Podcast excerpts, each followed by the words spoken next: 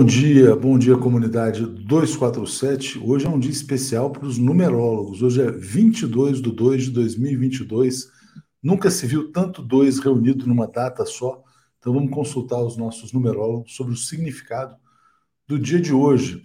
Começando aqui saudando a nossa querida Isabel Landim, mandando um abraço direto de Limeira, dizendo não aos votos brancos e Lula, nulos, Lula 2022. Bom dia, Gilberto Geraldi, Jairo, Thelma Guelpa, sempre nos lembrando aqui, hoje faltam 313 dias para o Brasil mudar para 13. Então, mais um dado aí da numerologia. Bom dia a todo mundo. Manuel dizendo um excelente dia para todos nós, nossas famílias. Lula faz muita falta para o bem do Brasil e do mundo. Fundação Perseu Abramo contratou uma pesquisa qualitativa para orientar o discurso do ex-presidente Lula. O que, que o povo brasileiro está vendo? Bom, Sérgio Moro colou no ex-juiz ladrão a imagem de juiz ladrão. Então, o brasileiro não tem mais dúvidas de que o Moro é um juiz corrupto, que corrompeu o sistema judicial brasileiro, que não respeita as leis nacionais, e isso, evidentemente, contribui para reduzir o antipetismo. Como é que o ex-presidente Lula é visto? Como a pessoa mais capaz de tirar o Brasil do buraco econômico do Jair Bolsonaro. O Jair Bolsonaro é visto como um cara sem educação, bronco, né? mas a pesquisa mostra que os brasileiros veem os seus filhos como corruptos, não necessariamente o Bolsonaro, né? o que é um contrassenso. Ele é o chefe de todo o esquema da rachadinha. Bom, vamos lá. É, Tom Witt mandando um abraço lá diretamente de Xangai.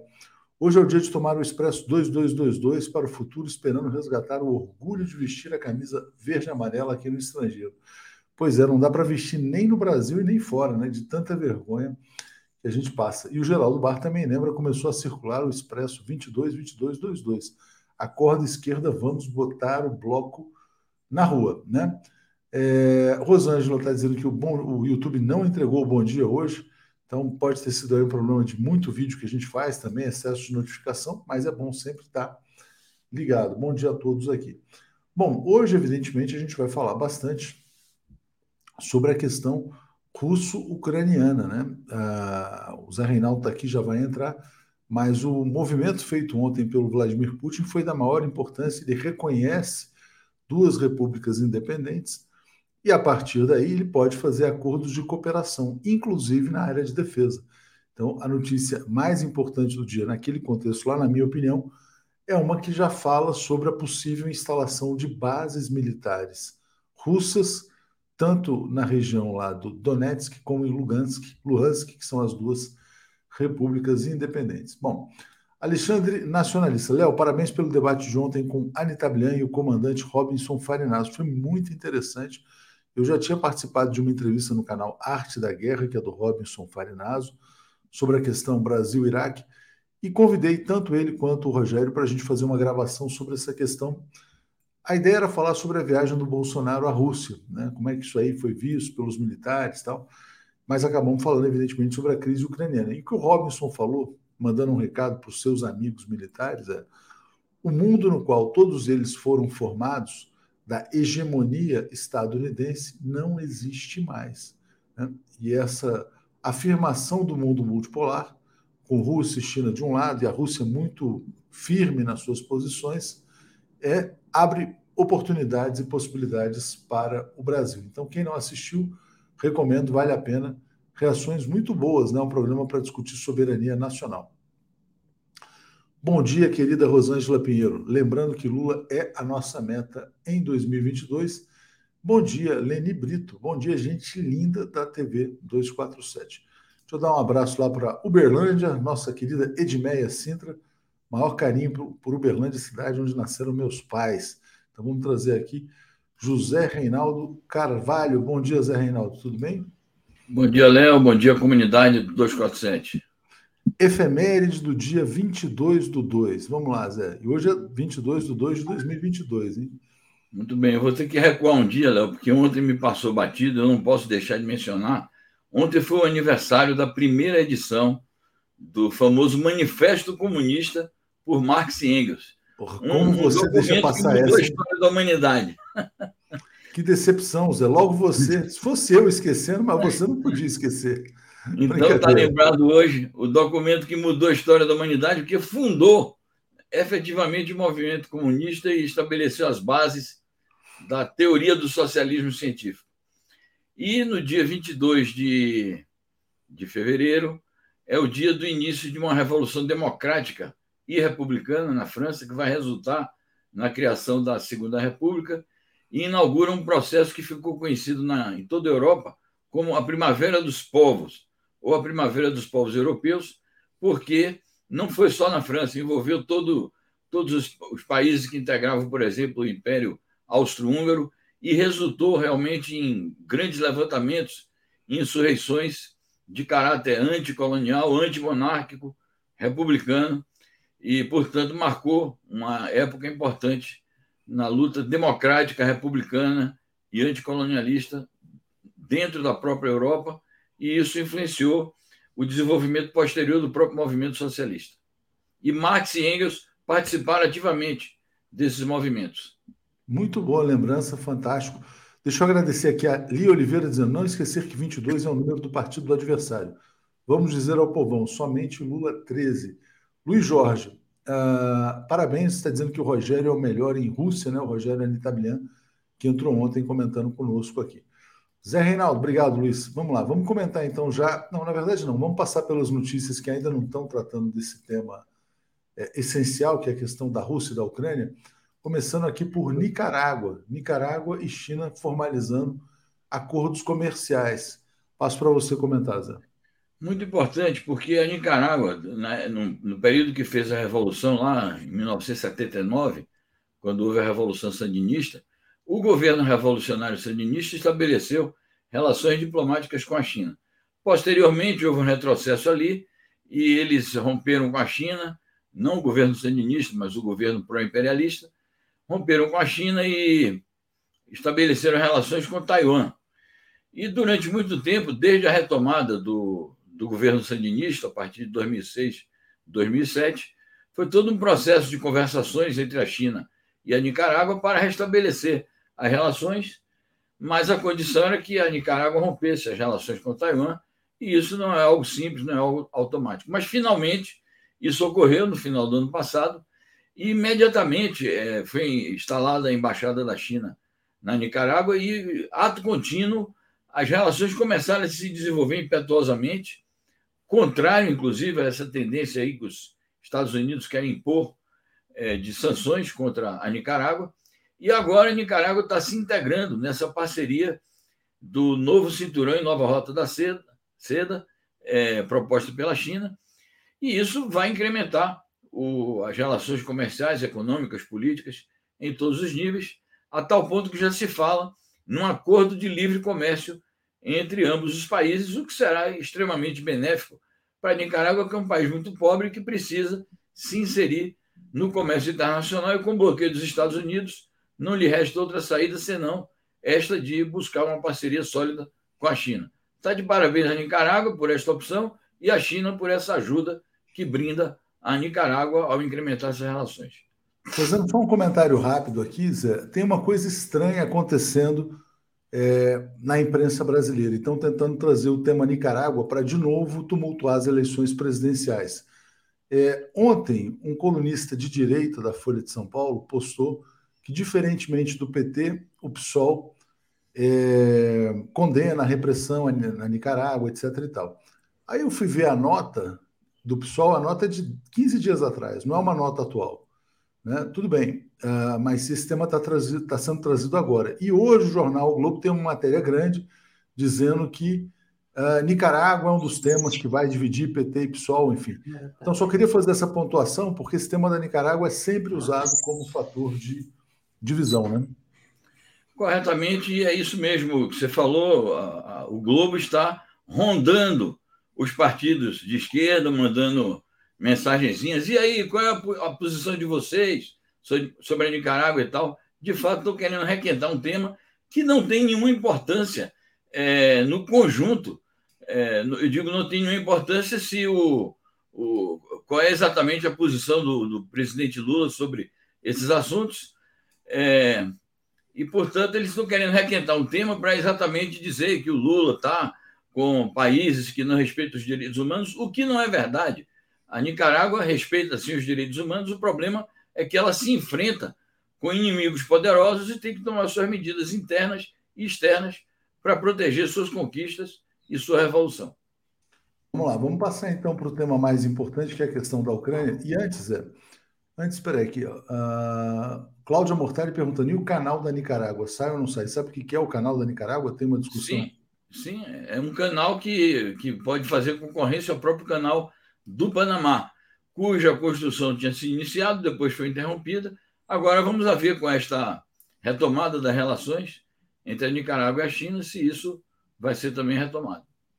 Vamos lá. Então, pegando aqui o comentário do Gilberto Cruvinel, dizendo: olha, como disse Putin, a Ucrânia deve a sua existência a Vladimir Lenin. Eu li a matéria que saiu na Sputnik, é muito interessante. E o Putin também fala que a Ucrânia é como se fosse quase que um Estado artificial e parte até indissociável da história da Rússia, da cultura. Não sei se você quer comentar um pouquinho sobre isso antes da gente entrar nas notícias propriamente. Sim, sem dúvida, eu posso comentar. Claro que o, o Putin conhece muito mais a história da Ucrânia e da Rússia do que eu, né? É, e, de fato, a Ucrânia é, é, o berço, Kiev é o berço é, da civilização russa, da cultura russa, é, da, da própria religião ortodoxa, da expansão dos eslavos ali para aquela parte toda da Europa Oriental. E, de fato, é parte inalienável da Rússia. Eu só discordei da, da colocação do, do Putin ontem em relação ao Lenin. Eu acho que ele não foi justo, porque quando foi criada a Ucrânia, foi no, não foi no marco de uma separação da Rússia, foi no marco da fundação de um Estado plurinacional que era a União das Repúblicas Socialistas Soviéticas. Então, todos os países, todas as repúblicas que correspondiam às nacionalidades que fizeram parte outrora do Império Czarista, que Lenin chamava corretamente de prisão dos povos, e que depois vieram a formar a União Soviética, eram estados livres e associados. O, a tragédia da Ucrânia, como a tragédia da Rússia, foi a dissolução da União Soviética em 1991 para 92. Esse aqui é o problema essencial. Mas, no, no essencial, o Putin está certo ao dizer que a, a Ucrânia é indissociável da civilização russa. Mas a crítica que ele fez ao Lenin, em termos, inclusive, muito duros, né? que o Lenin tomou uma medida grosseira com a Ucrânia, eu acho que não foi correta. Mas isso é um outro assunto, é uma polêmica que os comunistas devem ter com o, o Putin, que acho que não deve se sobrepor a necessária unidade com ele no enfrentamento ao imperialismo.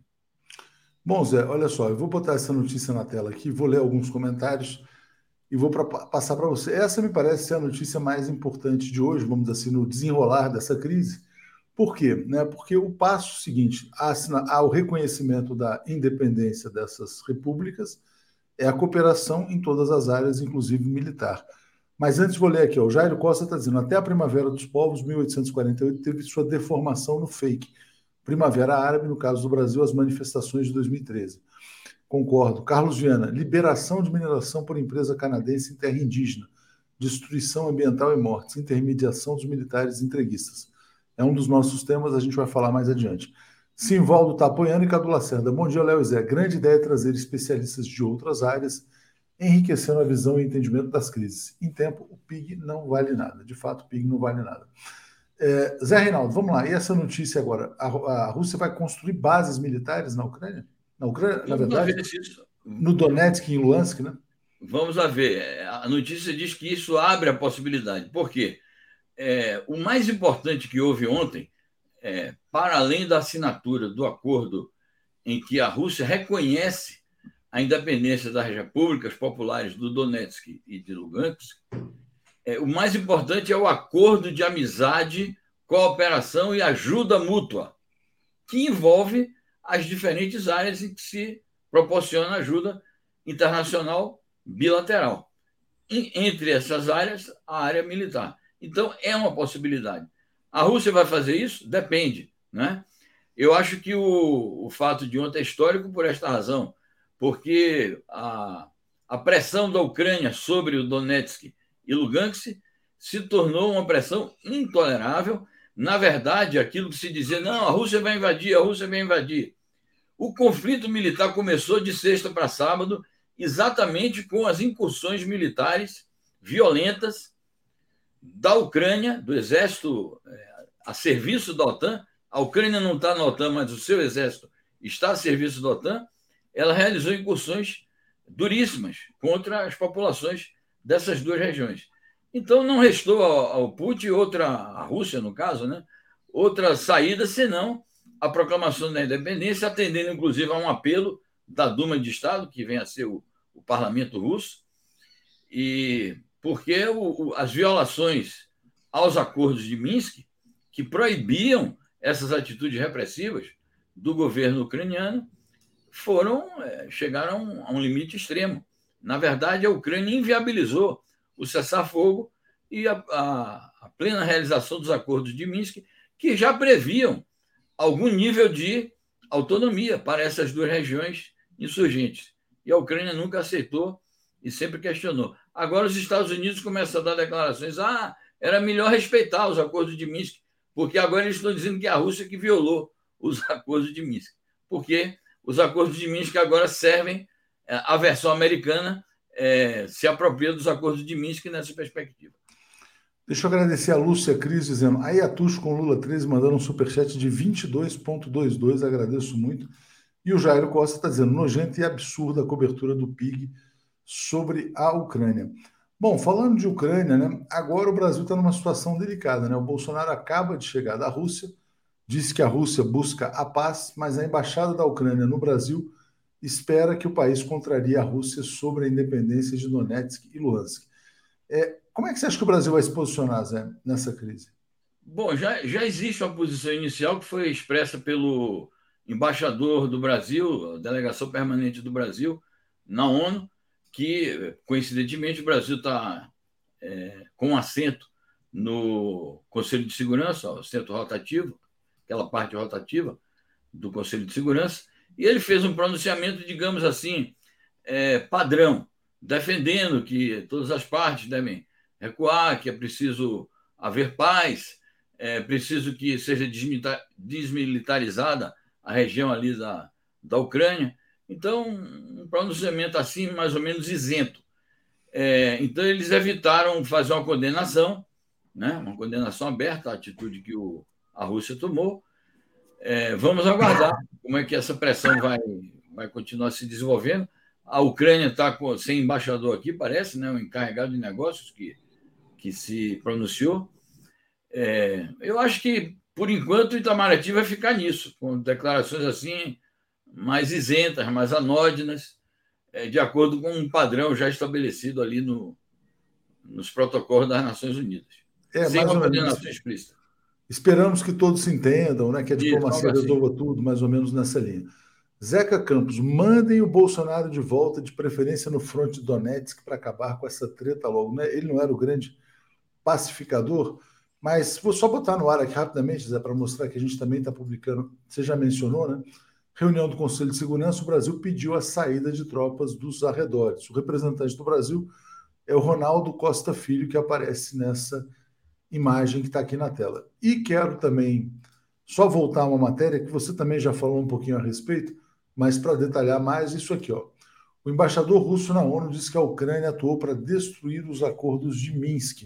O nome dele é Vassili, Vassili Nebenzeia e te peço para detalhar um pouco mais essa colocação. É, eu acho que, o, além da declaração de independência, do reconhecimento pela Rússia e do, da assinatura dos acordos de cooperação, amizade e ajuda mútua. O outro grande fato do dia, de ontem, foi durante a noite, foi essa reunião especial do Conselho de Segurança, em que todas as chancelarias puderam se pronunciar a respeito. E o, o embaixador da Rússia, a delegação permanente da Rússia, na ONU fez essa declaração enfática, dizendo que a Ucrânia atuou para destruir os acordos de Minsk inviabilizou quaisquer outras soluções diplomáticas neste caso. Não está querendo dizer que inviabilizou já todas as saídas diplomáticas referentes ao conjunto é, da crise ucraniana.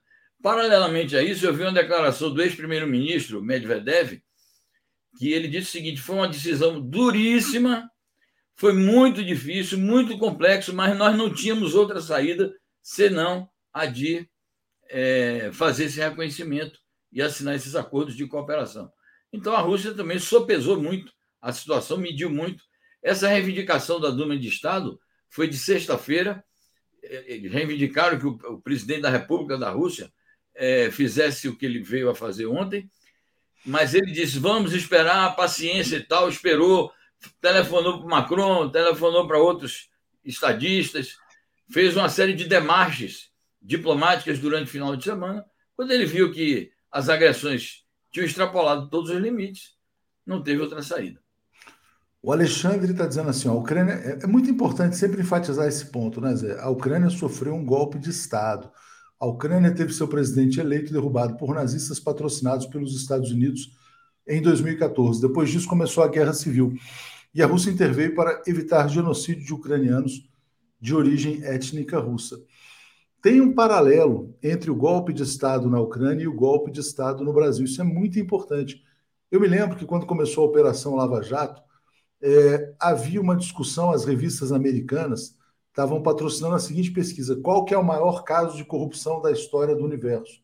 Se era o do presidente russo, aliás, ucraniano alinhado à Rússia, ou se era o caso da Petrobras. Foram duas operações, dois casos de lawfare, golpe de Estado, revolução colorida, que se desenrolaram simultaneamente. O Joe Biden teve papel decisivo nos dois golpes de Estado. Né? Antônio Cláudio Vitoriano está dizendo, ansioso para ouvir o Pepe e o Rui dando os parabéns. Rui hoje certamente vai falar sobre Ucrânia. E o Pepe a gente está marcando provavelmente essa semana também. Zé, olha só, vou botar aqui a, a, a, reação, primeira reação do Biden, né? Sanções e proibições de investimentos e comércio com Donetsk e Lugansk, né? Então ainda não são sanções contra a Rússia, mas que provavelmente virão. Aí eu quero botar a capa do Washington Post, que é um jornal muito alinhado ali à, à questão militar nos Estados Unidos, né? E eles põem aqui essa matéria que está no meio, né? É, a Casa Branca ainda não decidiu se a Rússia invadiu ou não a Ucrânia, porque de fato a solução encontrada pelo Putin não, não representa uma invasão. São países, são novos países independentes que pedem ajuda e a Rússia oferece. Então vai ter essa discussão semântica, se é ou não uma invasão mas o New York Times considera uma invasão. Né? Então também tem essa discussão. É uma invasão ou não é uma invasão? E como é que você vê essa primeira reação do Putin? Eu acho que não é uma invasão, justamente ele mediu bem o passo que ia dar, não é uma invasão. Essa discussão conceitual vai se estabelecer. É, muitos países, talvez a maioria esmagadora, não reconhecerão os, as duas repúblicas, vai, vai ficar durante muito tempo aí no limbo, mas tecnicamente eles não poderão dizer que é uma invasão e amanhã ou depois, se ocorrerem confrontações, vão ser no marco também desse acordo já de, de cooperação e ajuda mútua, que, te, que terá outra conotação. É por isso, então, que o Biden, assim como os, os seus aliados da União Europeia, é, não foram capazes de impor as tais sanções totais, devastadoras que eles dizem, que vão impor em caso de invasão russa na Ucrânia. Eles é, estabeleceram aí as primeiras sanções relacionadas àquela localidade especificamente e não estão, não estão claras quais são exatamente essas sanções. Vamos ver essa ordem executiva do, do Biden durante o dia de hoje, o que é que vai estar na portaria da, da Secretaria do Tesouro dos Estados Unidos, que geralmente as sanções econômicas vêm também vem de uma ordem executiva da Casa Branca que depois a Secretaria do Tesouro detalha. Vamos aguardar o que será, mas de fato é uma, uma, uma posição ainda, eu acho, é, defensiva. Eles não sabem exatamente ainda como agir, porque o, o Putin, de fato, é um grande jogador de xadrez, ele é um grande estrategista, mede bem os seus passos e calcula como serão os passos do inimigo, né? Então vamos... Foi uma jogada de xadrez. É. Ontem eu comentava isso, né? Você tinha todas as peças brancas né, do Ocidente ali fustigando a Rússia, tal, tentando botar pressão, e ele reagiu colocando em xeque o Ocidente. O Ocidente tem que sair. Não é um xeque-mate, mas é um xeque. Vamos ver como é que eles vão sair dessa posição, né? É, bom, e só lembrar né, que o, a Rússia tem os maiores jogadores de xadrez de todos os tempos. inclusive alguns que não gostam do Putin, como é o Kasparov. O Twitter do Kasparov é bastante crítico ao Putin. Né? Vamos lá, é, eu quero trazer comentários aqui, Zé, porque tem outras matérias, deixa eu só correr com os comentários e a gente volta aqui, porque tem muita repercussão ainda sobre esse tema da Ucrânia. Né? É, a Renata Salles, parabéns aos 247 pela live com a Anitta Bilen Farinazo, com vídeo ruim para dialogar com eles, o time está mudando o debate. Boa sugestão. Marcelo Marrengo, será que a, submissão repentina de Bozo a Putin não significa algum acordo real sobre interferir nas eleições, como houve na eleição de Trump? Eu não acredito, Zé, que a Rússia tenha interferido na eleição dos Estados Unidos, mas é uma. É uma o, o Brian fala que isso é uma teoria da conspiração do Partido Democrata. Não sei como é que você vê essa notícia. Passo para você comentar rapidamente, vou trazer outras notícias aqui. Eu também vejo assim, não, não, não, não considero essa hipótese plausível de que ele venha interferir nas eleições aqui. Vamos aguardar como é que isso vai se colocar. Mas Deixa eu botar aqui rapidamente. Aqui. A capa do New York Times ela está dizendo assim, ó, que Putin mandou tropas para a Ucrânia e tal, que é um claro ataque à soberania ucraniana, então cobertura total aqui. Lembrando que os Estados Unidos atacaram a soberania ucraniana quando promoveram um golpe de Estado em 2014. Né? A origem do problema é essa. E quero botar também o Wall Street Journal, que é o jornal financeiro lá dos Estados Unidos, que está dizendo o seguinte: que também, na verdade, considerando uma invasão, né? praticamente aí dizendo que o Putin mandou as obras, as, as suas tropas invadirem o território ucraniano. E tem repercussão, Zé, é, financeira, porque eu acho que assim virão as sanções contra a Rússia também o mercado está antecipando isso, isso é a capa do RT. O RT é um site russo. Moeda, o rublo desabando, os mercados em Moscou desabando também. Então tem agora um ataque especulativo contra a Rússia também. Passo para você falar um pouco sobre a repercussão econômica para a gente dar uma amarrada geral em todos os temas. É, eu acho, Léo, que essa crise ela pode estar, tá, digamos que ela está numa temperatura bem elevada, mas eu acho que ela não está no auge ainda do ponto de vista mundial. Então, os reflexos disso, econômicos, políticos e militares, poderão ser realmente desastrosos. A gente não é capaz de prever o que pode acontecer. A gente vai analisando cada passo, vai analisando o ritmo da escalada, mas, de fato, é, por exemplo, se, se essa, esse conflito escalar mais ainda e aumentar o nível das sanções é, americanas e europeias contra a Rússia. É claro que isso vai ter um efeito devastador na economia da Rússia e mundial. Bom, a Rússia diz que pode também é, contra-atacar porque ela tem é, algumas é, cartas na manga em termos de fazer comércio com outros países, excluindo o dólar. Isso é muito complicado de a gente prever exatamente como vai ser. Assim como pode haver também uma confrontação militar de maior envergadura. Então, vamos acompanhando para e passo. Agora, de fato, acho que o mundo é, em 2022 não será tão pacífico como a gente desejava nos brindes de Ano Novo. Né? Vai ser muita tensão política, muita tensão. e militar. Muita atenção. Gustavo está dizendo: Rússia é igual ao Telegram. Gilberto Cruvinel, o que Carlos Bolsonaro foi fazer na Rússia? É um grande mistério, né? Foi discutir o quê? Estava na mesa, tinha general em pé e o Carlos Bolsonaro sentado. É, Li Oliveira mandando aqui uma sugestão sobre bronquite, agradeço muito. É, Arickson Cortez, Atush, não foi a Ucrânia que a nazi fascista bolsonarista Sarah Winter foi para integrar grupos neonazis? Foi. O grupo, eles falavam, inclusive, em ucranizar o Brasil, que é nazificar o Brasil. É, Rubens Lentes, coisa doida em dizer que um país soberano se invadir outro não é invasão. É, pois é, mas é que pode ser considerado invasão, mas pode ser considerado também, vai ter uma disputa semântica. Não, são países independentes, não é uma invasão. Então, uh, mas eu concordo com você também, Rubens. É, de fato, vai gerar muita discussão. E o Guilherme Amorim, vocês acham que Rússia, todo, tudo isso vai desviar, vai ajudar o Bolsonaro? Ninguém mais fala dos problemas do Brasil. É, de fato, vai ter um efeito colateral, mas Bolsonaro não vai conseguir se livrar de todo o seu desgoverno também. Zé, só uma última notícia aqui que a gente ainda não publicou, mas está na capa da agência TASS. A porta-voz da diplomacia da chancelaria russa, que é a Maria Zaharova, está dizendo o seguinte: agora, depois de ter feito essa movimentação ousada, né, a Rússia está dizendo, não, agora estamos prontos para o diálogo com os Estados Unidos e a diplomacia sempre vem em primeiro lugar. É, bom, a Rússia joga duro, né, Zé? Passo para você fechar aí. É isso. É, é, eu acho que a Rússia. É preciso considerar que a Rússia não é um país qualquer. A Rússia é, é o maior país do mundo, territorialmente, é, a segunda maior força militar e nuclear do mundo, é um país poderoso. Então, não se brinca com esse país, não se fustiga esse país gratuitamente. É, eu acho que, fazendo analogia de quem que acendeu o estupinho ou quem deu o primeiro tiro, no caso aí, a gente tem que remontar as origens do problema e quem está dando o primeiro tiro, ou quem deu o primeiro tiro, foram os Estados Unidos, a pressão veio deles, a expansão da OTAN veio deles, as centenas e centenas de bases militares no mundo e cercando a Rússia não são da Rússia, são dos Estados Unidos e dos seus aliados. Então a Rússia se sente no direito de só sentar na mesa de negociações também depois que ela faz as suas movimentações de força. Isso faz parte do jogo da disputa entre grandes potências. Certamente que os Estados Unidos também adotarão, antes do próximo contato com o Putin, se houver, adotarão alguma medida de força para mostrar também, olha aqui, nós somos o país mais poderoso do mundo. E a coisa vai, vai por aí. É a atuada das relações internacionais e dos conflitos é assim.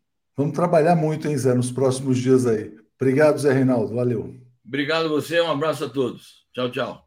Valeu. Bom, bom dia, Paulo Moreira Leite. Bom dia, Alex Sounik. Tudo bem, Paulo? Tudo bem, Alex? Tudo bem. Bom dia, bom dia. Bom dia. Ucraniano Alex Sounik. Bom dia, Paulo. Bom dia, Léo. Bom dia todo mundo. Vamos começar hoje pelo Alex. E eu vou comer... Ontem eu assisti, Alex, a sua fala no Boa Noite. É muito interessante, eu vi o que você escreveu também nas redes sociais. Claramente você considera que houve uma invasão do território ucraniano é, e que isso fere a soberania do país. Tem só um ponto que eu queria te perguntar, eu achei muito interessante na sua fala ontem, quando você falou o seguinte: quer dizer, que teu pai nasceu na, Ucrânia, na Polônia, na verdade, numa parte da Polônia que depois virou Ucrânia.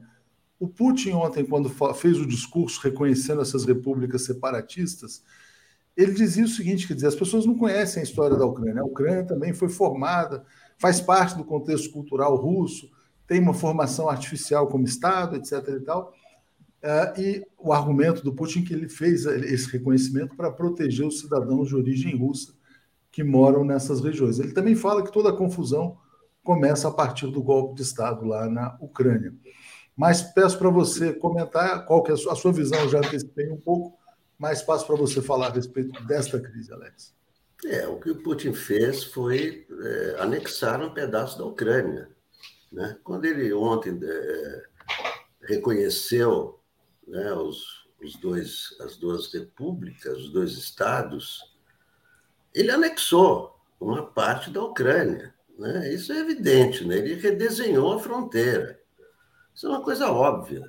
Né? Claro que ele, ele atacou a soberania da Ucrânia, é evidente, ele mandou tropas para lá para garantir essa posição, porque aquilo está em conflito desde 2014. E os conflitos na Ucrânia são de 4 mil anos. Aquela história de 4 mil anos, sempre em, em conflito, sempre em guerra, e, e, é, é, muito sofrimento ali, Holodomor, e etc. É, a, a Ucrânia é importantíssima, né? A Ucrânia é uma das maiores produtoras de grãos do mundo. A Ucrânia tem o segundo maior exército da Europa a, a, a, Ucrânia, é, é, importante olhar o mapa. Né? A, a Ucrânia ele, é, é, está entre a Rússia e a Europa. A, a, Ucrânia é a parte mais ocidental do que era a União Soviética. Né? Então, os alemães, para entrar na, na, na, na Rússia, tinham que passar pela Ucrânia. Assim como o gasoduto, né, do, do, do esse para a Alemanha, passa, tem que passar pela Ucrânia. Então, a, a Ucrânia é, é, é estratégico, é importantíssimo. É claro que isso foi uma invasão, isso é uma invasão do território. É como se aqui, de repente, o estado de São Paulo fosse, assim, nós vamos separar do Brasil. Somos uma república separatista. Aí vem os Estados Unidos falar, ah, realmente, eu reconheço, beleza. O que, que a gente ia dizer? Cadê a soberania do Brasil? A mesma coisa aconteceu na Ucrânia. Não, não adianta, é claro, que o Putin fez aquele discurso. Não, isso aqui sempre foi da Rússia. A Ucrânia nunca existiu. Quem imagina? É uma história de 4 mil anos, tem cossacos, é, não dá para contar aqui em alguns minutos. Não, não, claro, mas isso vai ligar até um programa é especial. Claro que ele, que ele deu a versão dele, né? Não, isso aqui é nosso. O, o, que ele quer? Ele quer a Ucrânia para ele inteira, como era na União Soviética, evidentemente, né? E o que ele fez ontem foi anexar uma parte da Ucrânia. Até 2014, a Ucrânia era um país soberano e independente, mas com governo alinhado ao da Rússia. Depois de 2014, do golpe de Estado, a Ucrânia passa para o eixo ocidental e essa crise sem fim que o país atravessa. Eu vou ler aqui comentários, Alex, eh, Paulo. A Cláudia Mortari está dizendo: a Rússia faz parte dos BRICS, né? Ah, penso que eles querem a eleição do Lula para dar andamento ao banco. Lula presidente. É, o Lair Severo está dizendo: é, ótimas análises. A grande pátria mãe Rússia avança para a libertação dos povos ameaçados pelo nazifascismo imperialista. Também tem essa leitura anti-imperialista. E a Thaís Neves está dizendo: fui ouvir a Russinha que estuda português que está na Rússia. Disse que ela tem mãe ucraniana e pai russo, que os países têm um dialeto e o povo ficaram juntos 1.300 anos. Está dizendo aqui. Paulo, queria te perguntar, na verdade, sobre como você vê, antevê eventuais repercussões geopolíticas, né? Porque, evidentemente, essa crise vai ter uma escalada profunda. O Vladimir Putin vai ser transformado no grande vilão da imprensa ocidental. Já era, mas vai ser ainda mais. E o, o Jair Bolsonaro esteve com ele há uma semana, disse que ele é um cara que busca paz, etc. e tal. Você acha que isso pode ter repercussão na eleição brasileira, com uma eleição que está totalmente polarizada, é Lula, não tem alternativa? E a Casa Branca meio que tipo assim, olha, é, vai ter que ser o Lula mesmo? Quer dizer, como é que você acha que a coisa vai. A, a, a, vamos dizer assim, a viagem do Bolsonaro nesse contexto vai repercutir na eleição brasileira? Diga lá. Olha, eu acho que não vai repercutir muito, porque assuntos internacionais, a menos quando são assim, coisas assim muito candentes, muito presentes no cotidiano, eu acho que eles não repercutem. Mas eu acho que é um debate interessante o que está ocorrendo na Rússia. Por quê? Na Rússia, na Europa e tudo isso. Por quê? Porque nós, estamos, nós vivemos num país que, assim, eles, sob um governo, que é o bolsonarismo, que se alinhou profundamente, né, com todos os braços, ele se agarrou à velha ordem. Se agarrou aos Estados Unidos, se agarrou ao imperialismo americano, e é, é esse o destino do Bolsonaro. Ele está agarrado a uma ordem que está sobrando. Eu não sei, eu duvido que alguém saiba o que, que, está, o que vai acontecer daqui a uma semana, daqui a um mês, daqui a um ano, na situação mundial. O que nós sabemos é que, desde o acordo Rússia e China, houve uma mudança nessa situação. Rompeu-se a, a, a, a, ordem mundial uh, unilateral, unipolar, pela qual o Império Americano dava as cartas para o mundo. Desde esse acordo ocorreu uma mudança nessa relação chamada que nós podemos chamar de relação de forças, relações diplomáticas, mas mudou, ocorreu uma mudança. E quando o Putin ele reconhece dois estados, o que ele está dizendo é o seguinte: não, a nova no mundo de hoje é possível legitimar e aceitar dois estados que se proclamam como tais. É isso que ele está fazendo, e acho que essa é uma grande mudança. E, e, vamos dizer assim, todas as consequências, olha, a gente não sabe, mas assim, todas as pessoas que eu conheço, que eu pude ler, conversar, assinaram que essa ruptura dessa ordem instituída após, a, após, vamos chamar assim, se a gente quiser, após a queda do Muro de Berlim, após o fim da União Soviética, seja como for, em que o mundo realmente se tornou uma grande uma grande colônia dos Estados Unidos, essa ordem está mudando. E isso é positivo para o planeta. E isso certamente repercute a favor. Para um governo que tem uma história, o governo Lula tem uma diplomacia de busca da autonomia, de busca da, da soberania nacional, de, de, não, de não ser estrangulado, dominado pelo Império Norte-Americano. Um dos desses passos foi os BRICS.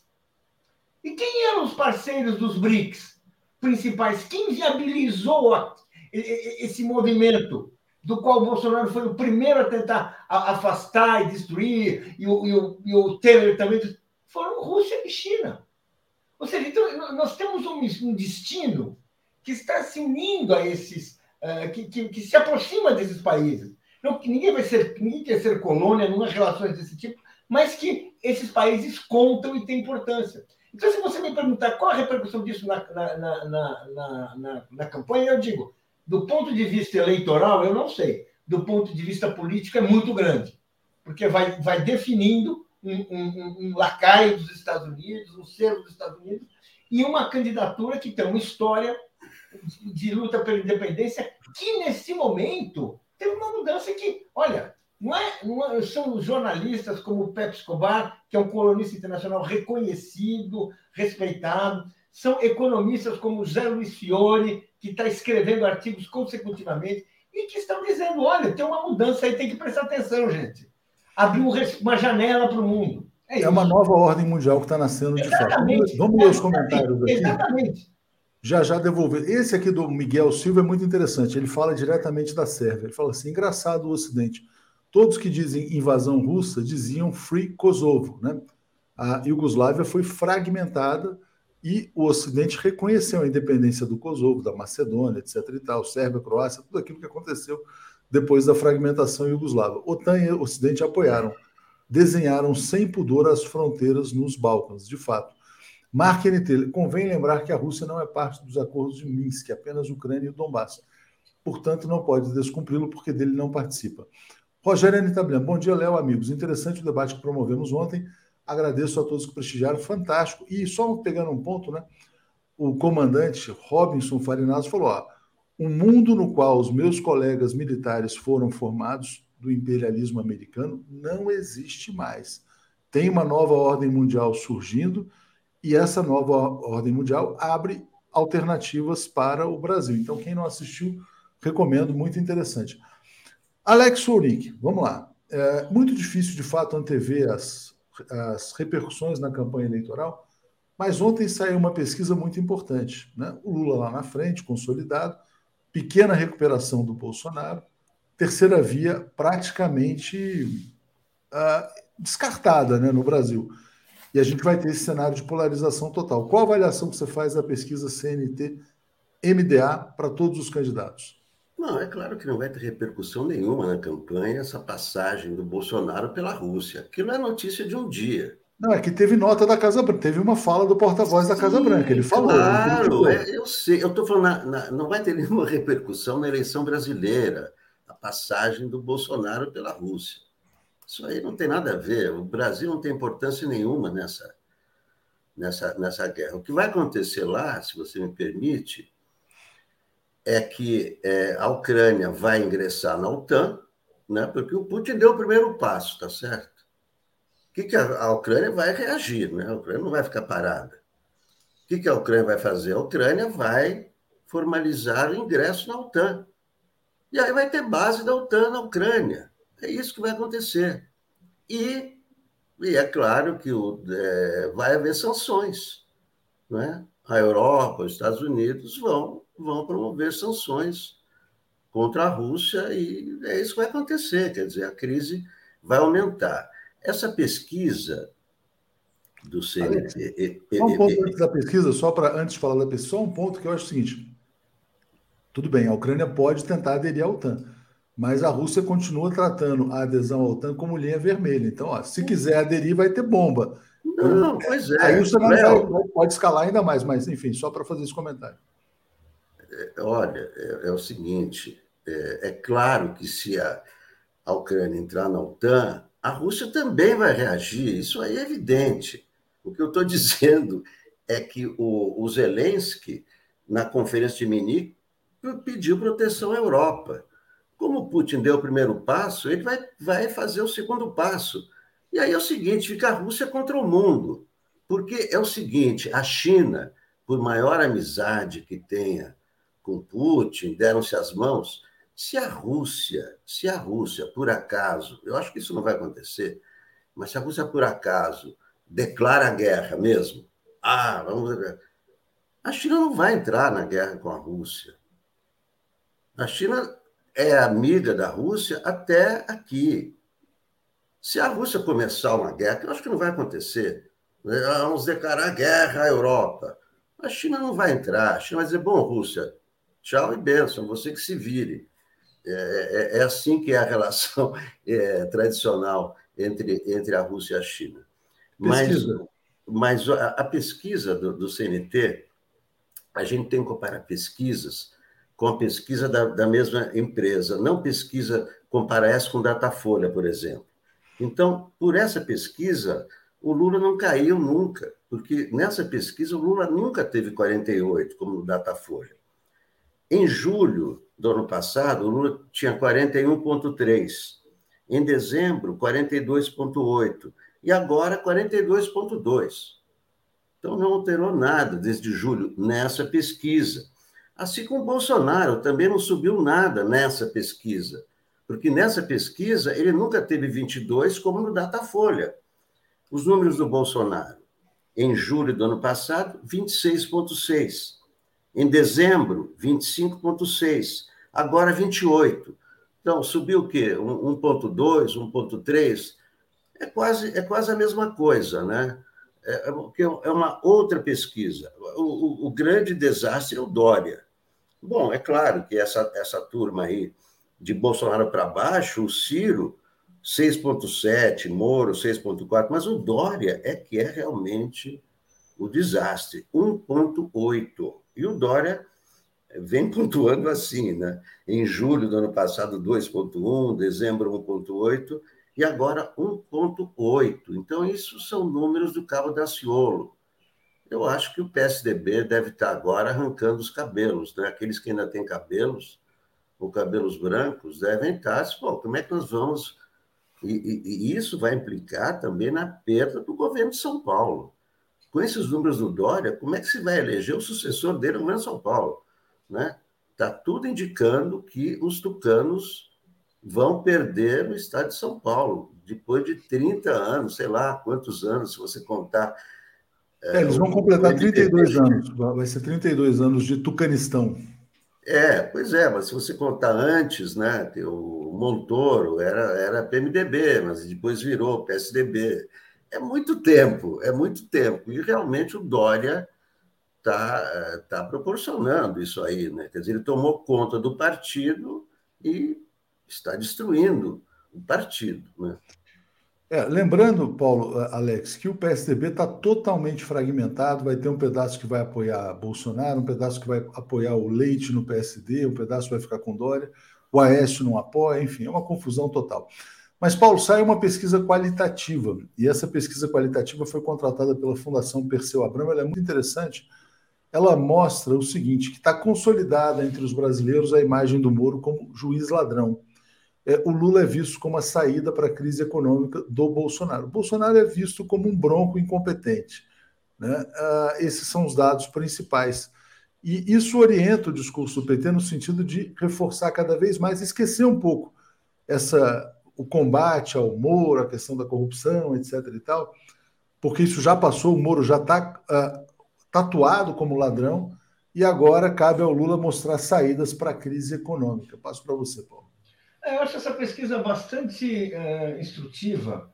Uh, primeiro, uh, explica, permite entender, porque ninguém. O Moro ele foi tão assim insensado enquanto ele era o juiz salvador da pátria, essas coisas todas, ele era tão insensado mas quando ele entrou na campanha, ficou, uh, ele uh, logo se viu que ele não ia para lugar nenhum, né? Que ele era um mito de pés de barro. Ele não tinha, não tinha consistência, não tinha para onde ir. E essa pesquisa mostra a população entendeu que o Moro perseguiu o Lula, embora a população não ache o Lula absoluta, tão ino, absolutamente inocente, ela não, não tem uma visão clara a respeito disso ela entendeu que o Moro perseguiu o Lula e não perdoou o fato do Moro ter usado, depois de fazer o que ele fez, entrar na política.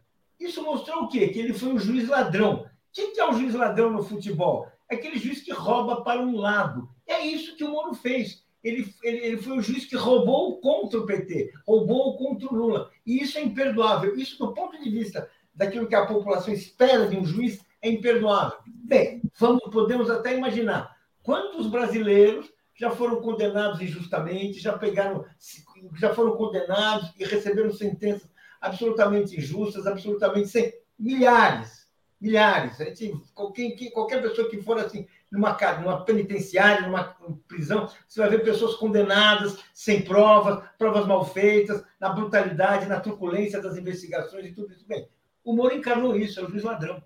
Então, agora, vamos assim, então, o Moro é realmente assim, aquilo que seria o seu grande trunfo se revelou, na verdade, seu, seu ponto fraco, que é, a, a, que é a Lava Jato, que é a atuação dele contra o Lula. Então, aí realmente, olha, vamos dizer assim, explica por motivos muito claros do desempenho, da, da visão do povo, do trabalho do Moro, por que ele não anda. Ela nem quer saber da, daquilo que o Moro está falando. Não presta atenção, porque acha que ele é um juiz ladrão. Isso é muito importante. Muito importante. E eu quero botar só mais uma notícia aqui na tela, rapidamente. Pela primeira vez, o jornal O Globo publicou um artigo em que o Moro é chamado de corrupto. Né? Então a Globo está abandonando o seu antigo herói. É, é, um artigo de um criminalista chamado João Kappen, que chama, diz que o Moro é um, uma pessoa que corrompeu o sistema de justiça, que não respeita as leis brasileiras, ou seja, um criminoso, e pergunta: que qualificações teria para ser presidente alguém que não conseguiu, ao longo da vida pública, entender o seu papel e respeitar as leis? A Globo nunca tinha permitido uma crítica ao Moro como fez no dia de hoje. Então, o Moro foi completamente abandonado. Deixa eu ler uns comentários aqui, já já vou trazer mais notícias sobre o tema das alianças que estão avançando. Né? Vamos lá, Luiz Edgar Souza. Eu a Biden em popularidade mais inflação alta. Reino Unido, Boris, em popularidade mais desvio de foco. Aliás, até nem mencionamos, né? O Boris Johnson acabou com todas as restrições sobre Covid, máscara, isolamento, acabou tudo, né? liberou geral na Inglaterra, né? Está dizendo Biden mais Boris é igual à crise ucraniana. Maria, o Dória não conseguiu nem capitalizar seu protagonismo com vacinas. Arrogante. Esta semana chamou Taguatinga de fim do mundo. Né? Joana Monteforte. Parabéns, 247, Anitta Blen, comandante Robson, por defender a soberania. Kaique Butler, quando vão aplicar sanções contra o Império? É, o Claudinei pediu, ah, a gente era para voltar à pauta aqui, né, a questão da eleição, o Alex trouxe esse tema. É, Vinícius Boixá elogiando o debate. Maria Luísa, professor Legene há muito tempo fala da nova ordem, com certeza. E aqui o Ney Gomes, só uma curiosidade, né? Meu, meu repúdio ao sobrinho do Tim Maia, é de lixo, viva Raul. O cara tem a petulância, Ed Mota, de dizer que o Raul Seixas era um lixo. Falei, porra, quem é Ed Mota, né? Pelo amor de Deus, Nossa, cara. né? Todo, Nossa. Todo, pô, o, Raul, o Raul Seixas é um gênio da nacionalidade brasileira, pelo amor de Deus. Mas vamos botar umas notícias aqui sobre as alianças Alex, olha só. Ontem foi o pré-lançamento da candidatura do Danilo Cabral em Pernambuco. O João Campos, que estava meio recalcitrante ali em relação ao Lula, ele falou: não, olha, PSB vai ser o primeiro grande partido a anunciar apoio ao Lula. É, e o Carlos Siqueira também falou: Lula presidente. O Márcio França disse: não, Lula vai decidir quem é o candidato em São Paulo. Pro, certamente o Lula vai decidir que é o Haddad. Então parece que o PSB meio que está tendo um choque de realidade, né? Então passo para você comentar aí, Alex. É, o que está tá caminhando é, é, a coligação. Acho que é mais provável a coligação do que a federação, não é? Eu acho, inclusive, eu acho que é uma bobagem essa briga entre o, o e o Haddad em São Paulo. Eu acho que os dois têm que ser candidatos porque o França segura os votos do bolsonarismo. É isso que tem que ver. Nem sempre é melhor ter um candidato só, porque os votos do, do França não vão para o Haddad. É, é, é, que a gente sempre imagina. Não, o, o França e o Haddad são amigos, estão ali e tal. Então o eleitor do França, ó, vai votar no Haddad. Não, o eleitor do França, ele quer o França. Não tem o França, ele vê uma outra opção qualquer, ele vai para o Bolsonaro. É isso que está mostrando as pesquisas ele vai para o Tarcísio, o Tarcísio que cresce. Aí é, é provável que o Tarcísio vá para o segundo turno, porque os tucanos realmente estão, estão fora, do, fora do jogo. Estão fora. O Rodrigo Garcia está apontando três. O Dória, no estado de São Paulo, para presidente, está tá pontuando 5%. Então, os tucanos, os tucanos para o governo de São Paulo estão fora do jogo. Quem está dentro do jogo é o bolsonarismo, que é o, o que sobrou do voto Bolsonaro. Né? O Dória trouxe o Bolsonaro para cá, né? traindo o Alckmin, etc., tudo aquilo. E agora ficou difícil para os tucanos. Eu, eu acho que o que tem que se olhar é, é, o seguinte: é melhor ter um segundo turno entre o Haddad e o França, que vai ser mais civilizado, do que um segundo turno entre o Haddad e o Tarcísio. Que vai vir Bolsonaro, e vai vir Janânia Pascoal, e vai vir aquela coisa horrorosa. Então, é, é preciso analisar com muito cuidado esse negócio. Ou França ou Haddad. Não é melhor os dois disputarem, deixa os dois disputar tranquilamente, os dois vão para o segundo turno, disputam o segundo turno civilizado. Eu acho que esse, é, esse é o horizonte é, melhor. Deixa eu agradecer aqui, a gente está com quase 9.500 pessoas ao vivo, quero agradecer a Rosa Borne, que se tornou assinante. Precisamos de vocês, quanto, quanto mais pessoas puderem ser membros ou assinantes, a gente agradece muito. Brasil247.com.br apoio para assinar. Paulo, olha só, o nosso querido Marcelo Auler pediu para entrar um pouquinho mais cedo, quer fazer uma saudação especial a você e ao Alex Sonic. Vou trazer já a Daphne também. Bom dia, Daphne, tudo bem? Bom dia, Léo. Bom dia, Paulo. Bom dia, Alex. Tudo bem? Quanto tempo? Faz tempo que vocês não se encontram. Vamos trazer o Marcelo é. Auler, que ele quer fazer uma bom saudação. Dia. Bom dia, Marcelo. Bom dia. Finalmente eu posso ver o Alex e falar com o Paulo ao vivo. Estava com saudade saudade. é só você é entrar bom. na TV Soul Nick, que eu estou lá todo é, dia tá você bom, me tá. vê. Olha a concorrência, Léo. Ô, Daphne, ô, Daphne, você sabe por que, que eu pedi para entrar antes? Para saudar Paulo, Alex, Atushi, que além de meus colegas nos 247, agora serão meus colegas na Associação Brasileira de Imprensa. Oh, que legal! Ah, ontem é. eles todos foram aprovados como novos uh. sócios efetivos da ABI. E o é. time, o time é maior.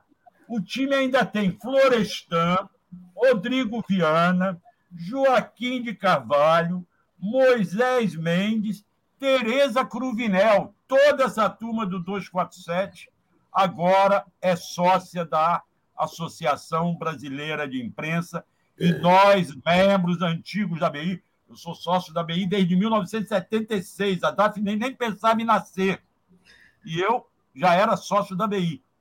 Agora teremos o prazer de ter esse timaço como companheiros na Associação Brasileira de Imprensa. Quero agradecer a vocês por terem ingressado na BI em nome de toda a ABI.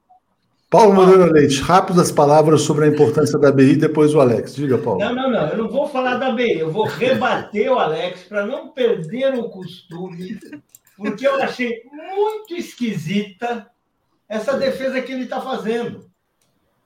Eu acho que a gente tem, quando a gente fala em aliança PSB e PT, a jurisprudência foi dada pelo Humberto Costa. O que, que fez Humberto Costa no Recife? Vamos apoiar o PSB no Recife? Ele renunciou à candidatura dele, sendo que ele era o, o, o, melhor colocado nas pesquisas, favoritíssimo, com uma história muito, muito grande. E eu acho que essa jurisprudência tem que ser a mesma para o Brasil. Você tem acordo político. Você é, é, é assim, a gente imaginar uma campanha para governador de São Paulo, em que você tem dois candidatos, um candidato que é o Haddad, que é do Lula, que é PT, que tem essa história, que foi prefeito de São Paulo e tudo isso. É evidente que se esse se, o, se o, o França for para o segundo turno, gente, ele vai virar o candidato do bolsonarismo. Ele vai ser apoiado pela direita. A direita vai se unir e vai fazer o quê? Vai tentar uh, virar a eleição.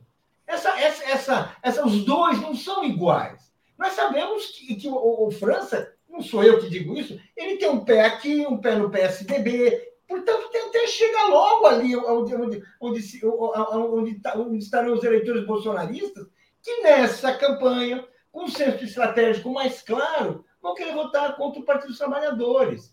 Então, eu acho que, se foi feito um acordo em Pernambuco, a, a, a nossa postura aqui tem que ser o seguinte: Foi feito o acordo em Pernambuco, em São Paulo tem que ser um acordo idêntico. Por que tem dois candidatos do mesmo lado? Isso só abre brecha para o adversário. É ilusão. Vamos com os dois, não. Vai abrir brecha sim.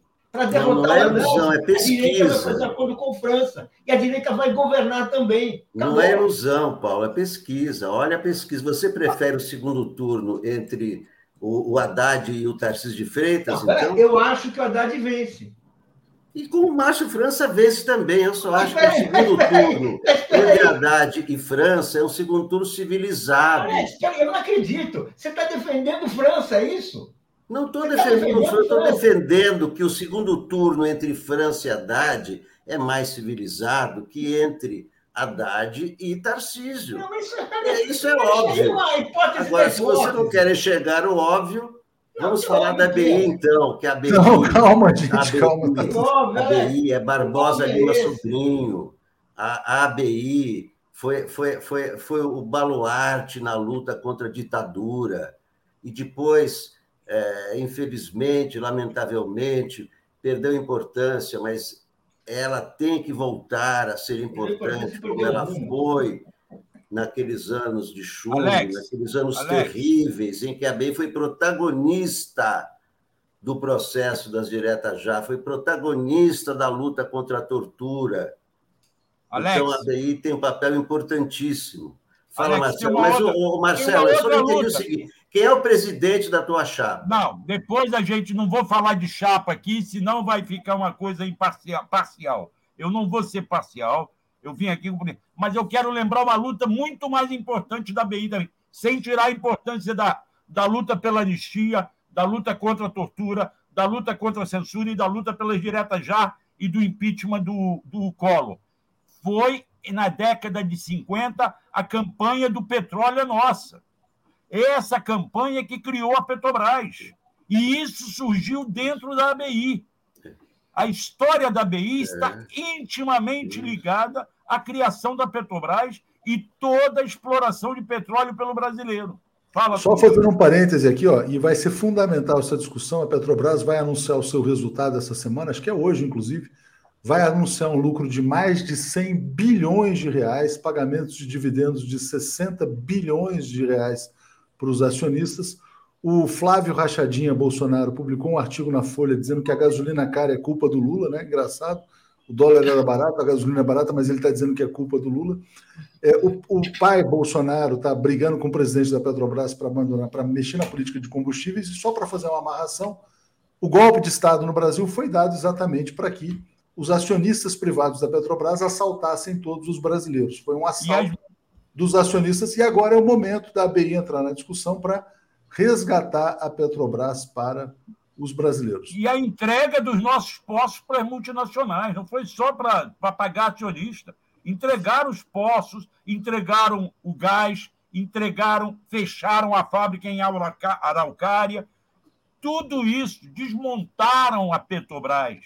O golpe de 2016, Marcelo, foi vampirização do Brasil, usando a Petrobras como vampiro. Não por acaso o Michel Temer foi o primeiro presidente pós-golpe.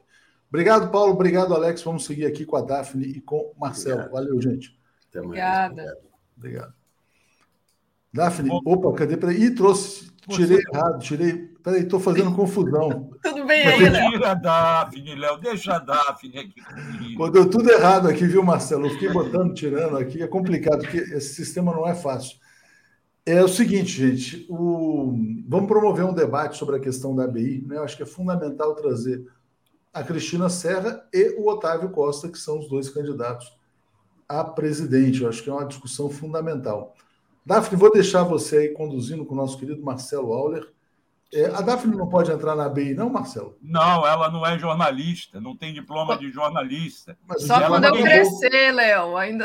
É, ela quando tem eu crescer, eu quero ser igual a vocês. Talvez como colaboradora, provando que ela trabalha há muito tempo em órgão de comunicação. A gente pode tentar fazer isso como sócia colaboradora. Mas eu acho que vocês precisam ampliar, porque tem muita gente que participa da comunicação sem necessariamente. Pois é, nós temos que ver isso no novo estatuto da BI.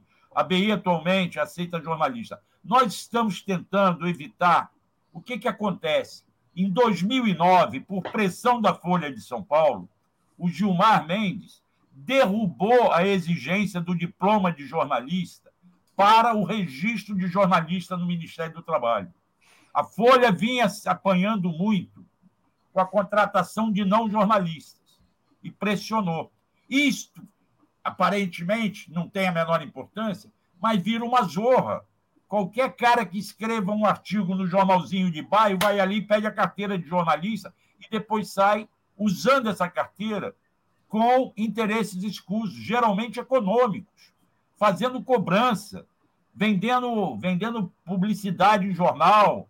Então, a gente está com uma campanha para recuperar a, a regulament, regulamentar novamente o jornalismo. Agora, na ABI, nós estamos estudando como vamos embarcar nela esses comunicadores sociais que fazem um excelente trabalho nas comunidades, mas que nem sempre têm diploma, porque nem sempre tiveram chance de estudar. Então, esse nós vamos criar uma categoria especial de comunicadores, tomando muito cuidado para não sermos assaltados, atacados por esse bando de oportunistas que quer ter uma carteirinha de imprensa. Tem? Muito bem. Daphne, olha só, só agradecendo aqui a Lara Xavier que mandou um superchat na, na, no, no momento da treta entre o Paulo e o Alex. Júlio Liberal dizendo que o Sonic, com seu pragmatismo, nos ajuda a ser realistas. E a Rosa Borne pede meu e-mail, é atucha.brasil247.com.br. Obrigado, Marcelo. Obrigado, Daphne. E obrigado a, a você. Vai e Joaquim de Carvalho também. Valeu, gente. Bom, vamos lá, Bom, Daphne. Vamos lá, vamos falar da política, né? Um pouquinho. Teve essa pesquisa qualitativa que revela que o brasileiro vê o Moro como juiz ladrão e o Lula como saída para a crise econômica, Marcelo. Então, assim, é. o, o brasileiro está vendo o Moro como ele é, né? Mas passo para você falar um pouco dessa figura é, Moro, né, que nos assombra aí. Eu fico imaginando, Daphne, se o Moro, a essa altura do campeonato, não está arrependido de tudo que das besteiras que ele fez na vida Talvez ele não se arrependa das besteiras que fez contra o Lula, mas das opções que ele fez. Bem ou mal, ele era um juiz aprovado em concurso, ninguém sabe direito como esse concurso foi lá atrás, e tinha estabilidade. Abriu mão dessa estabilidade porque achou que tinha um prestígio baseado naquele apoio dos meios de comunicação que aplaudiam a Lava Jato, que defenderam o golpe de 2016, que defenderam que a Dilma fosse empichada, que até alguns queriam que a Dilma fosse proibida de ter direitos políticos, que defenderam a prisão do Lula, que achavam que o Lula ia morrer escondido num quarto de quatro, quatro lá na, no último andar da Polícia Federal. Esse pessoal não imaginou que a população viria apoiando o Lula. Está aí o exemplo da Vigília Lula Livre, que eu conheci, frequentei muito, muito. Dos 560 dias, 580 Também. dias do Lula preso, eu estive lá várias vezes. Eu tenho uma camiseta assinada pelo Lula dentro da Polícia Federal, que as minhas filhas me proíbem de usar, querem que eu emoldure e ponha no quadro para expor isso apoiadas. Mas aí o Moro acha que ele ia ser presidente, ia ser ministro do STF. Foi a negociação dele, levado pelo Paulo Guedes, ele foi negociar isso aqui na Barra da Tijuca, quando Bolsonaro morava ali. Era entrar para o Ministério da Justiça e depois ser indicado para a vaga de ministro do STF. Só não contava que Bolsonaro não tem palavra também. Não tem nenhuma palavra. Faz jogo político. E deu uma rasteira nele. Usou como escudo para defender seus filhos das investigações criminais que esses filhos sofrem. E que Bolsonaro hoje só não pode, não pode sofrer, porque, como presidente da República, ele só pode responder pelos crimes cometidos na presidência. Então, as investigações do passado dele têm que ficar para trás. Aí, Moro cai na realidade de que ele não vai ser ministro do STF, porque não era terrivelmente evangélico, porque apareceu o, o, o Nunes, o Cássio com K Nunes no meio do caminho. Aí agora Moro acaba batendo de frente com Bolsonaro. E acha que ele vai concorrer à presidência da República com o apoio dos órgãos de imprensa que lá atrás batiam palma para ele. Batiam palma para o palhaço dançar no circo. E hoje, como o próprio Atushi falou mais cedo, até o jornal o Globo já está publicando artigos chamando o Moro de juiz corrupto, juiz ladrão, juiz que perdeu a, parcia, a imparcialidade que era obrigado a ter. E isso a população está notando. A campanha dele está servindo para enterrar a biografia que ele defendia e que era uma biografia torta. É, semana passada, eu levei no GGN, e vou trazer aqui, já combinei com a Tuxi, o caso do delegado Mário Renato Fanton. Mário Renato Fanton é de Bauru, delegado da Polícia Federal, foi chamado foi chamado a Curitiba para fazer aquela operação carne fraca, pegaram ele para fazer uma parte da Lava Jato e quiseram que ele comandasse um inquérito aberto para perseguir policiais federais e advogados que denunciavam as falcatruas da Lava Jato lá em 2014. O Fanton descobriu que era tudo uma grande armação, que era tudo macomunado para ferrar quem criticava a Lava Jato. Acabou ele sendo perseguido. De 2014 até hoje, são 12 processos e procedimentos que ele respondeu ganhou em todos na justiça, ganhou tranquilamente na justiça. Eu agora estou me lembrando que já me chamaram a atenção que eu fico me aproximando muito da tela, assim. Eu vou tentar me comportar aqui na tela. Se eu tiver muito. Eu empolgo, vou me aproximando. É, ele ganhou em todos os processos na justiça. Aí, Daphne, sabe o que, que acontece com esse delegado? Ele cai com é, Covid. E é levado para UTI ele quase tem a, o protocolo de morte cerebral. Sobrevive.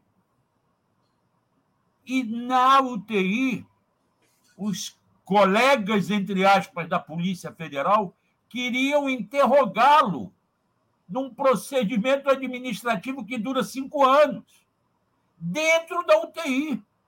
Meu Deus. A perseguição chega a esse ponto. Agora ele entrou com um pedido para que anule esse processo administrativo. Eu vou trazê-lo aqui, ele não, porque ele não está falando. Ah, e até porque questão de saúde, ele está fazendo hemodiálise, um monte de problema. Mas eu vou trazê-lo aqui, a, a, a advogada dele, que é a esposa dele, numa entrevista aqui no 247, para contar essa perseguição da Lava Jato, que teve o respaldo do Moro. O Moro passou o pano para as ilegalidades da Polícia Federal na Lava Jato. E está aí o caso do Mário Renato Fanton mostrando. Logo, o Moro está vendo a sua, que ele achava brilhante biografia, ser enterrada nessa campanha. E a população está percebendo que, de imparcial como ele deveria ser, não tem nada. Falei demais, Daphne, vai. Não, eu só discordo de você quando você traz que você acha que ele se arrependeu de ter perdido lá o cargo dele de juiz. Acho que não, Marcelo, porque o que esse cara ganhou e o Joaquim é, né, tá correndo atrás disso, já demonstrou isso. É, ele ganhou, ele está ganhando muito dinheiro, né? É, ele ganhava, obviamente, que um juiz tem um salário muito bom. Mas ele não é só ladrão porque ele é, cometeu todas essas irregularidades. Ele é ladrão porque ele está ganhando dinheiro de forma escusa, usando o poder dele, né, o poder que ele é, tinha, e a, através de, de, outros canais também, né, amigo, é, mulher, enfim. É, eu acho que ele não se arrependeu, não. Ele se arrependeu, talvez, de ter manchado a biografia dele, né, porque ele já foi recebido, ovacionado em aeroporto, por exemplo. Hoje em dia, ele não pode ir para lugar nenhum, né? Que ele vai ganhar um juiz ladrão na cara, né? Eu acho que é isso, mas não, não é, vamos vejo. Ver. Vamos ver o trabalho que o Joaquim está fazendo lá no Paraná. O Joaquim está fuçando novamente o Paraná atrás dessas informações que você está trazendo. Sim. Do patrimônio do Moro e do Dallagnol, né? Agora, você já comentou a questão que a Globo já está querendo se descolar, né? A Globo abriu espaço para um artigo que chama o Moro de corrupto, é, então mostra que ele está tá sendo abandonado, talvez, não ainda totalmente, mas ali já estão começando a largar a mão dele. Agora tem a questão da inviabilidade dele eleitoral, que provavelmente, é, talvez ele agora saia com para um outro cargo, né? Então tá aqui essa tá aqui essa essa matéria né, de hoje. Aliados apostam em desistência de Moro após pesquisa mostrarem sua invi inviabilidade eleitoral. Podemos pretende destinar apenas 10% do seu fundo partidário para eleição presidencial. Então, assim, também é o recibo da falta de importância do Moro, né, Marcelo? Sim, eu acho que ele vai sair para deputado federal, se conseguir para senador, mas senador no Paraná vai ser difícil porque já tem o Álvaro Dias. Já falaram dele sair senador até por Brasília, por São Paulo, mudar o domicílio eleitoral. Eu acho que ele vai buscar um cargo é, no legislativo para garantir um pouco a imunidade dele, para garantir o fórum privilegiado dele ele não vai ficar o Deus dará, eu acho. Não vai. Eu acho que até março ele pula fora dessa campanha presidencial que não deu certo. Agora, Daphne, vamos voltar lá na pesquisa, porque tem aquela pesquisa feita por encomenda do Instituto do Instituto do PT, Perseu Abramo, Fundação Perseu Abramo, Perseu, Perseu. Da Fundação Perseu Abramo, tem alguns pontos muito interessantes é, não colou para a população. É uma, é uma pesquisa qualitativa, tá? Então, não é uma pesquisa grande, quantitativa, que você ouve milhares de pessoas. Você ouviram um, um número de pessoas dentro de faixas salariais, até dois salários mínimos e de dois a cinco salários mínimos. Se eu não me engano, foram umas 60 pessoas. E aí você faz entrevistas até de duas horas com elas. Pra, através dessa pesquisa, a professora que estudou os dados e fez, mostra que não colou no Bolsonaro a pecha de corrupto. Esta marca é dos filhos dele, mas ele não. Ele ainda não é visto como corrupto. Embora o passado condene, né? porque a mesma prática que os filhos dele tinham de rachadinha no salário dos funcionários do legislativo, dos gabinetes dele, isso ele, os filhos aprenderam com o pai. Foi herança de pai para filho. Mas essa pecha não pegou nele. O que pegou no Bolsonaro foi a de péssimo administrador da pandemia. Isto marcou nem a crise econômica é acreditada ao Bolsonaro. Bolsonaro conseguiu jogar esta crise no colo do Paulo Guedes, do posto de Piranga. E o PT, se quiser, ou qualquer outro candidato, para combater Bolsonaro, vai ter que explorar essa questão da má administração da pandemia e tentar jogar no colo do Bolsonaro os casos de corrupção que aconteceram ou que tentaram fazer no seu governo, como aquela a compra de, de, de remédio superfaturado, que a CPI denunciou, o, o superfaturamento na no contratação das, da indústria farmacêutica para atender o exército, fazendo, compre, é, comprando cloroquina que não leva para nada. Tá? E a outra coisa interessante é que o Lula é visto como o, tendo o poder de solucionar a crise econômica, as saídas para a crise econômica. E é, ele ganha isso, ele é, percebe-se isso na pesquisa pelo passado dele.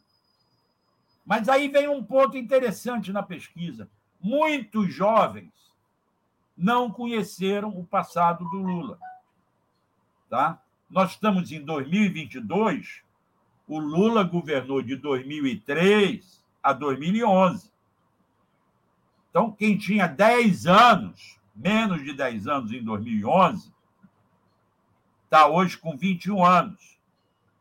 Quem tinha 8 anos, está agora com 18, podendo votar. Já pode votar com 16 até. Então, é preciso, é preciso é, você perceber, trabalhar esta faixa jovem que não conheceu os benefícios do governo do Lula. Isso é um ponto importante na campanha, para se trabalhar na campanha. Certo? É.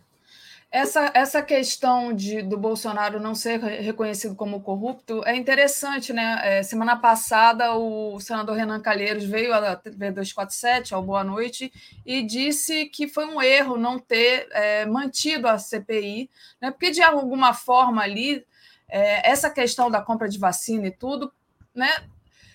Empurra, é, transparece a corrupção do governo Bolsonaro. Então, ele se arrependia. Ô, Marcelo, deixa eu agradecer aqui a mensagem do membro Nelson Alves, da TV 247, que diz: Moro não vai se arrepender nunca. Ele trocou a carreira de juiz por, um gran... por uma grana infinitamente maior do que ele ganharia durante toda a sua vida. Era esse meu ponto, Nelson Alves. E então é, essa questão de, de Bolsonaro não ser reconhecido como ladrão, é, que realmente eu acho, né? É, quando você traz aí a pesquisa, mas eu acho que o PT poderia trabalhar também, porque o Moro não era visto como ladrão. E de tanto chamarem ele de juiz ladrão, né? E claro, todas essas irregularidades que vieram pipocando aí, hoje ele é reconhecido como juiz ladrão. Mas a gente ainda tem uns minutos, não sei se você ainda quer comentar esse assunto. Não, vamos adiante. Eu não sei, vem o Joaquim, agora vem o Milton Bly, né? é, daqui é a pouquinho. É, o Joaquim é depois. Joaquim é depois. Tá. É, queria que você falasse um pouco, Marcelo. Tem uma matéria é, que é justamente sobre né, a questão do, de um militar da reserva que fez lobby para favorecer mineradoras canadenses na, na Amazônia. Então, é um velho conhecido do Mourão no Exército e ele fez a ponte é, entre o governo e a Forbes Manhattan, que é um banco responsável por Belo San e potássio do Brasil no exterior. Ou seja, ele está abrindo aí, é o entreguismo né, é, desse, militar, né? A gente sabe que o governo Bolsonaro está aí recheado de militares para exploração de área indígena, inclusive. E é muito grave isso, né, Marcelo? Queria que você falasse um pouco de quão grave é isso. É... E parece que é a boiada do Salles, né? A gente lembra daquela fala do Salles falando: olha, deixa a boiada, aproveita para a boiada passar essa boiada da mineração do ouro está passando. Vai ser uma grande serra pelada aí de novo, né? Só que com a mineradora canadense que vai que vai explorar. O, o Davi, primeiro, acho que esse, aliás, essa aí é a matéria que o 247 está produzindo, é, é, publicando, Produzido. que a origem é a agência pública e o esse cidadão lá à, à direita da foto que está com a mão na frente assim, é o Barroso Magno, é o militar que levou o cara da Forbes para conversar com o, o Mourão. E essa é questão da Amazônia, da invasão, da devastação pela mineração, pelos madeireiros, é um outro ponto que o PT tem que saber explorar na campanha e botar o carimbo no Bolsonaro de devastador da Amazônia. Devastador da Amazônia, paralelamente, é o cara que armou a população toda. Saíram as grandes matérias mostrando que ele andou distribuindo arma, a, a pretexto de dar arma para esse pessoal de tiro, ele autorizou a compra ilimitada de arma e esse pessoal de tiro, saiu uma grande matéria também do jornal o Globo domingo, comprou arma para milícia e tráfico de drogas.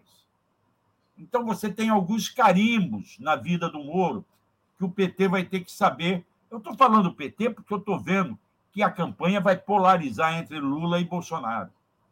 Entende?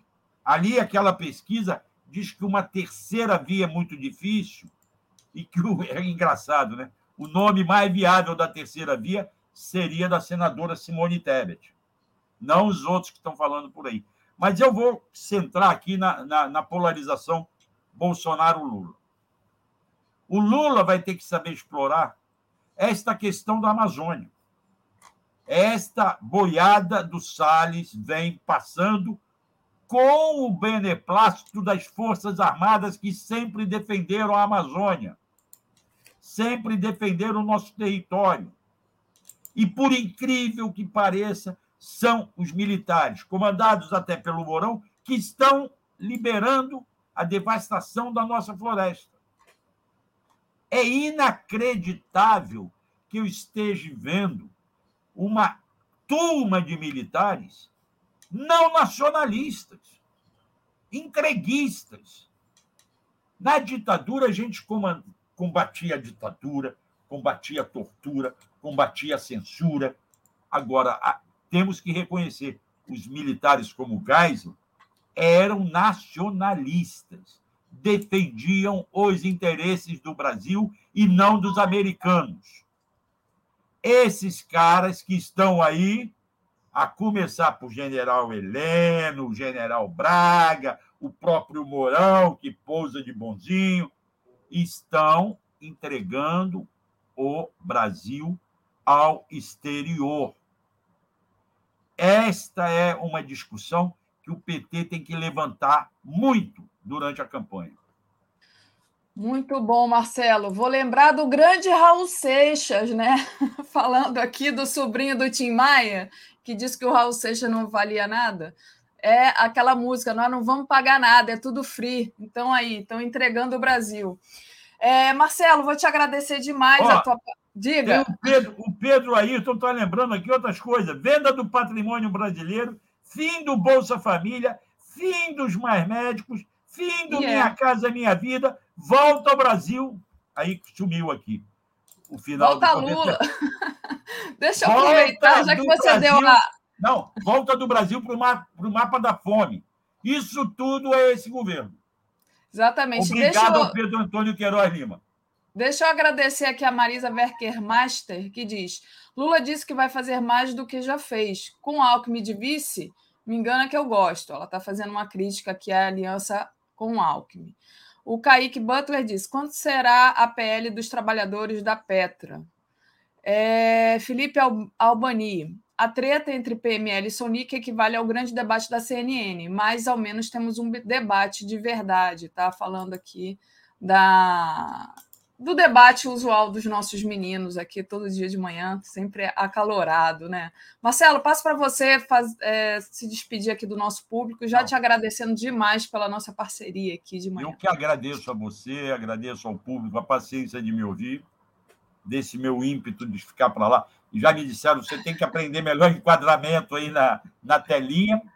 É, saúdo o meu amigo Milton Blay, que vem aí tem que correr atrás, porque parece que o pedido dele para entrar para a BI não chegou. Deixa eu trazer ele aqui, peraí, deixa eu trazer ele aqui.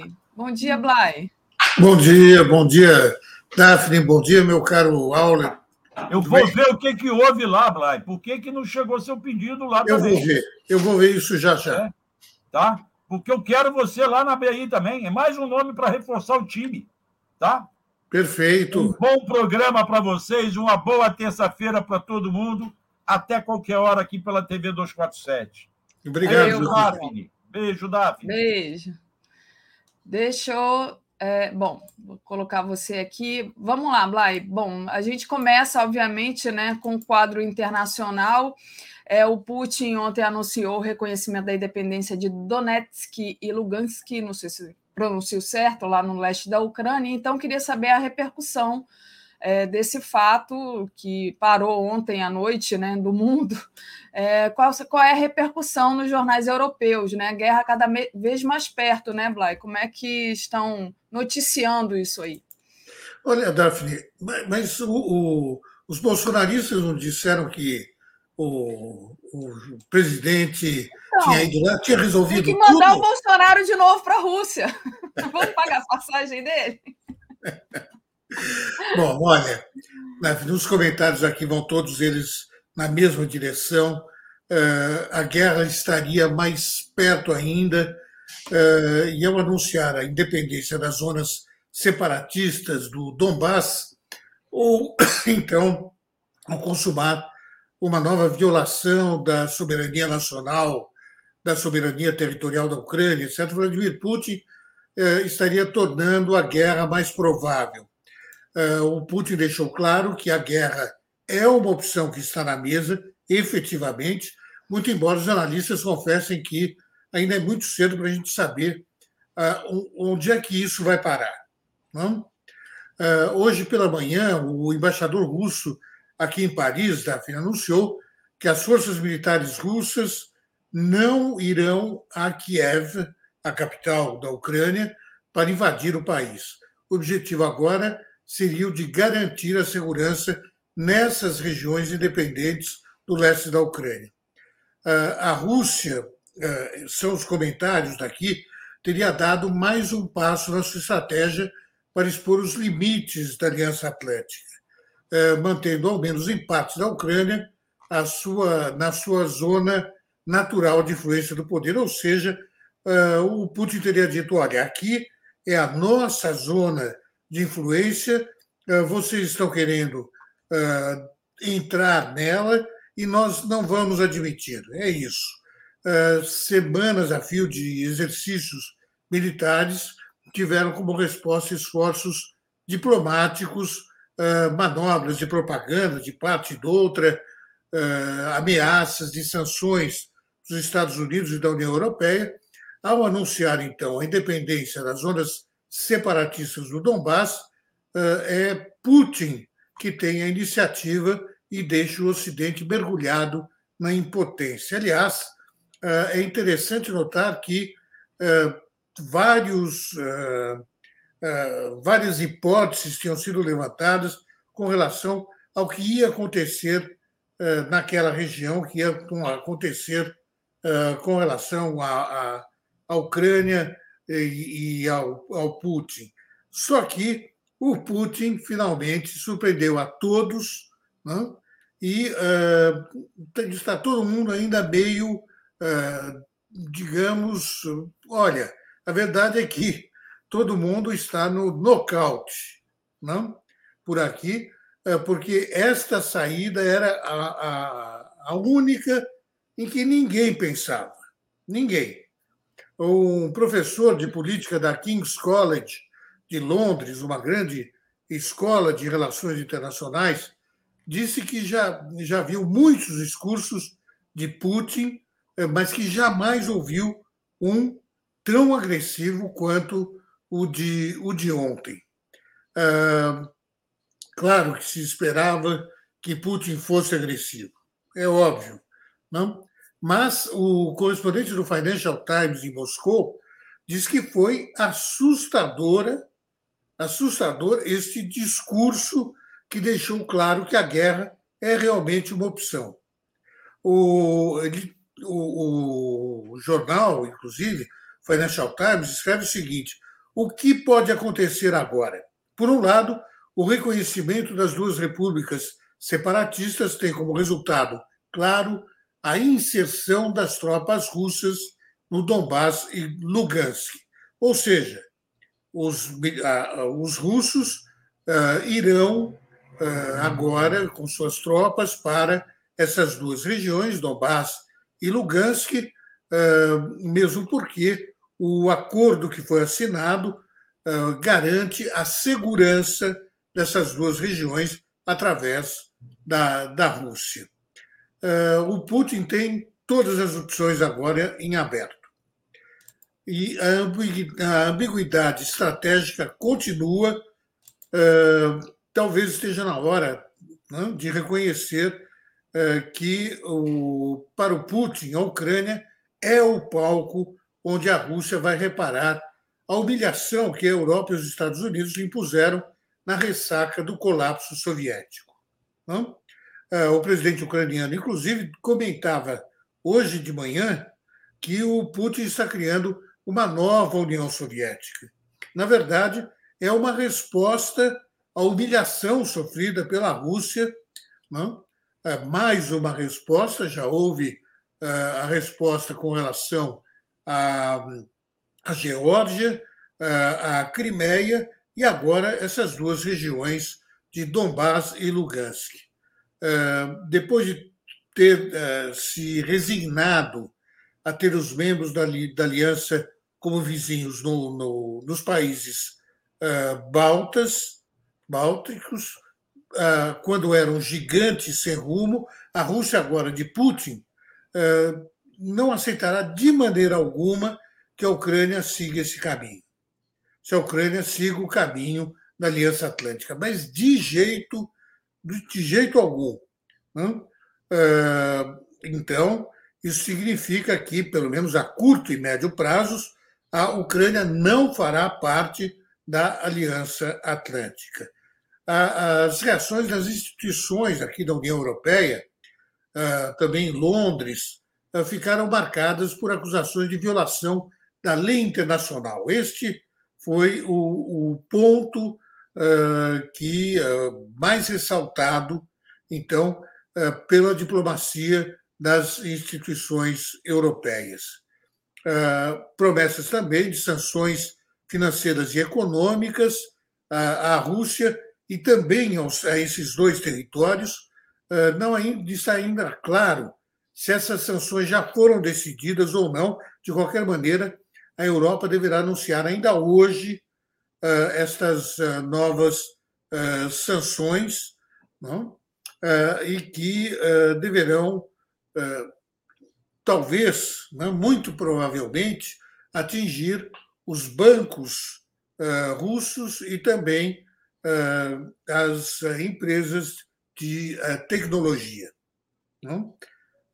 As, instituições europeias condenaram com a maior veemência possível a decisão do Putin de proceder ao reconhecimento dessas duas áreas como entidades independentes. Não? É, agora, muito interessante é, foi realmente avaliar a posição da China no Conselho de Segurança da ONU na noite de ontem. A China buscou uma posição mais neutra possível, não, não fez nenhuma crítica direta à Rússia. A situação atual na Ucrânia é resultado de muitos fatores complexos, disse a China, eh, em boa diplomacia chinesa, ou seja, olha, o problema é de vocês, eu não vou entrar nessa. A China eh, sempre toma a sua posição de acordo com os méritos da questão, da questão em si e também de seus interesses próprios. Né? E a China decidiu que não vai se meter uh, nessa, nessa questão. Uh, é, é, isso é, é, é, muito interessante, uh, porque a China e a Rússia assinaram um acordo recente, um acordo estratégico de cooperação recente, mas a gente vê aí os limites também desse acordo. Certo, nós estamos assistindo à construção de uma nova ordem internacional, mas uh, há limites. Há limites, a China uh, só vai avançar até um certo ponto, né? naquilo que uh, interessar a ela. Essa sempre foi a, a posição chinesa e agora ainda mais do que nunca. Uh, olha, o, o, onde é que é, as sanções europeias e também norte-americanas podem atingir o calcanhar de Aquiles do, do Putin. Primeiro, é, com relação a, Nord Stream 2, ou seja, ao gasoduto que vem aqui para uh, o centro da, da, Europa. Então, uh, se uh, o Nord Stream 2 for bloqueado, então é um, um, golpe que a Rússia sentirá. Mas até certo ponto. com relação aos bancos também, o que poderia haver é a proibição total de compra de títulos da dívida e afastamento das instituições do país, ou seja, das instituições, das instituições russas com, no sistema do dólar. Então, a Rússia poderia ser afastada do sistema do dólar. Isso atinge, uh, isso fere a Rússia? Fere, mas também a certo ponto. A área de tecnologia, esta sim, uh, preocupa Moscou, preocupa o, o, Putin. Caso dos chips russos que foram projetados localmente, mas são produzidos em Taiwan. Não? A indústria de smartphones uh, poderia vir a ser inviabilizada uh, na Rússia, e aí é um problema mais sério para o Putin. As outras sanções uh, não preocupam realmente com relação ao gás, um pouco com relação aos bancos também, mas o grande problema ah, as sanções seriam catastróficas, segundo inclusive o jornal ah, o jornal russo Kommersant, não? Ah, é se essas sanções alcançarem a área de tecnologia. Aí as coisas complicam e a Rússia não vai deixar de responder a, a essas sanções, inclusive militarmente, se for o caso. Muito bom, Blay. Deixa eu agradecer ao pessoal que está acompanhando a gente aqui até agora, né? E pedir para deixar o like e compartilhar a live. Quem puder ainda, faça uma assinatura solidária em brasil247.com.br apoio. Teve uma pessoa aqui que passou. Ah, Raquel, está me perguntando se eu atendo online. Atendo online, onde ela pode me procurar? Pode mandar um e-mail para mim é, no daphneaston, arroba gmail.com, tá, Raquel, se quiser. É, Blay, é, queria mudar um pouco agora de assunto, trazer é, a questão das eleições francesas, né? Eleições francesas aí em menos de 50 dias. Quais as novidades? Olha, Daphne, é, estamos todos à espera de que o Macron se recandidate. Né? Mas, nesse meio tempo, a, a França se fratura, e se fratura cada vez mais. É, primeiro, multiplicam-se os candidatos às presidenciais do próximo mês de abril. As eleições vão acontecer o primeiro turno no dia 10, o segundo turno no dia 24 de abril. Mas só a direita é, ou a extrema-direita é que tem chances de ir ao segundo turno contra Emmanuel Macron a esquerda perdeu relevância, é, são múltiplas as candidaturas, é, e, olha, a, a, esquerda perdeu, inclusive, a batalha da retórica. Né? Os assuntos que estão sendo discutidos são os assuntos impostos pela extrema-direita aqui na França. A menos, portanto, como você disse, de 50 dias das eleições presidenciais, Uh, o Emmanuel Macron é tido como favorito para a reeleição, embora não tenha ainda se declarado. E agora fica ainda mais difícil se declarar, porque ele estava liderando, junto com o chanceler alemão Scholz, as conversas, os diálogos diplomáticos com o Putin. Então, agora fica eh, complicado no meio dessa bagunça internacional, não? o uh, Macron ter tempo de se consagrar à campanha para a, a reeleição. De qualquer maneira, uh, espera-se que na semana que vem ele anuncie a sua candidatura. Uh, o Macron, na verdade, ele tem um número fiel de eleitores. Não? um número que ele, na verdade, conquistou com um estilo centralizador de poder, graças ao qual conseguiu impor muitas das reformas que pretendia. A, a demora em se declarar candidato pode se explicar pelo fato da França ter assumido, em 1 de janeiro, a presidência semestral do Conselho da União Europeia. Ah, e são inúmeros os compromissos ah, da agenda, principalmente agora com a, questão ah, ucraniana, a questão do Donbass e de Lugansk. Macron tem uma, uma política extremamente voluntariosa, uma diplomacia ativa, não? Mas Além disso, há uma outra questão.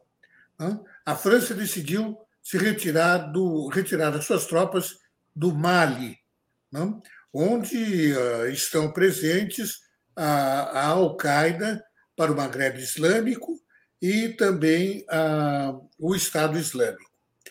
Ah, por que, que a, a, a França decidiu retirar os seus, ah, os seus militares de lá? Na verdade, ela foi convidada, entre aspas, a, a se retirar porque o, a, houve um golpe a, no, no, Mali e o novo governo, então, decidiu colocar a, a, segurança do país entre as mãos do, daquele grupo, aquele grupo chamado Wagner, que é um grupo de milicianos liderados por Moscou, liderados então pela Rússia. Então são são milicianos que lá que lá estão agora para garantir a segurança do, do Mali. Isso é uma derrota importante para o Macron às vésperas dele anunciar então a, a candidatura a reeleição. É, depois nós temos é, que analisar os outros candidatos. A Valérie Pécresse, que é de centro-direita, do partido é, Les Républicains, os republicanos, está em grande dificuldade, ela não consegue progredir não? e ela não consegue nem sequer estancar a sangria de figuras do seu partido que agora preferem apoiar Macron de um lado, de outro lado, o Henrique Zemmour, um candidato da extrema-direita. Ela tenta puxar o seu discurso para a direita para competir, então, com Zemmour e Le Pen, mas deu-se mal, e não, inclusive, chegou a utilizar ah, uma expressão marcadamente de extrema-direita, que é a grande substituição é a ideia de que a população europeia está uh, sofrendo o risco de ser substituída por árabes uh, aqui na, na Europa e na França em particular. É um discurso muito popular entre a extrema-direita uh, e os seguidores daquelas teorias conspirativas. Né? então, ela está se dando muito mal e que não hesita em utilizar este termo na grande substituição é o Henrique Zemmour, ex-jornalista, ex-polemista, que criou um novo partido, o Partido Reconquista, que é um, esse Reconquista soa, na verdade, com o tempo das cruzadas, veja só. E é de propósito, ele está com cerca de 16% nas pesquisas de opinião, passou à frente de Le Pen e de Pécresse. Então, uh, eles estão. Ah, Preocupante, né? Três, eles são todos os três, viu, Daphne? Assim, uh, dentro da, da, margem de erro. Né? Mas, uh, nas pesquisas, o Zemur tem uma pequena vantagem. Então, o Henrique Zemur, olha, você imagina o, o pior. É o Bolsonaro piorado, né? É o Bolsonaro piorado. Piorado por quê? Porque uh, o, o, Bolsonaro né, não tem a capacidade intelectual uh, de uh, seguir a ideologia nazifascista. Ele segue no cheiro, né? ele vai pelo, pelo cheiro. O, o Henrique Seymour, não. O Henrique Seymour, ideologicamente, é um candidato nazifascista. Não?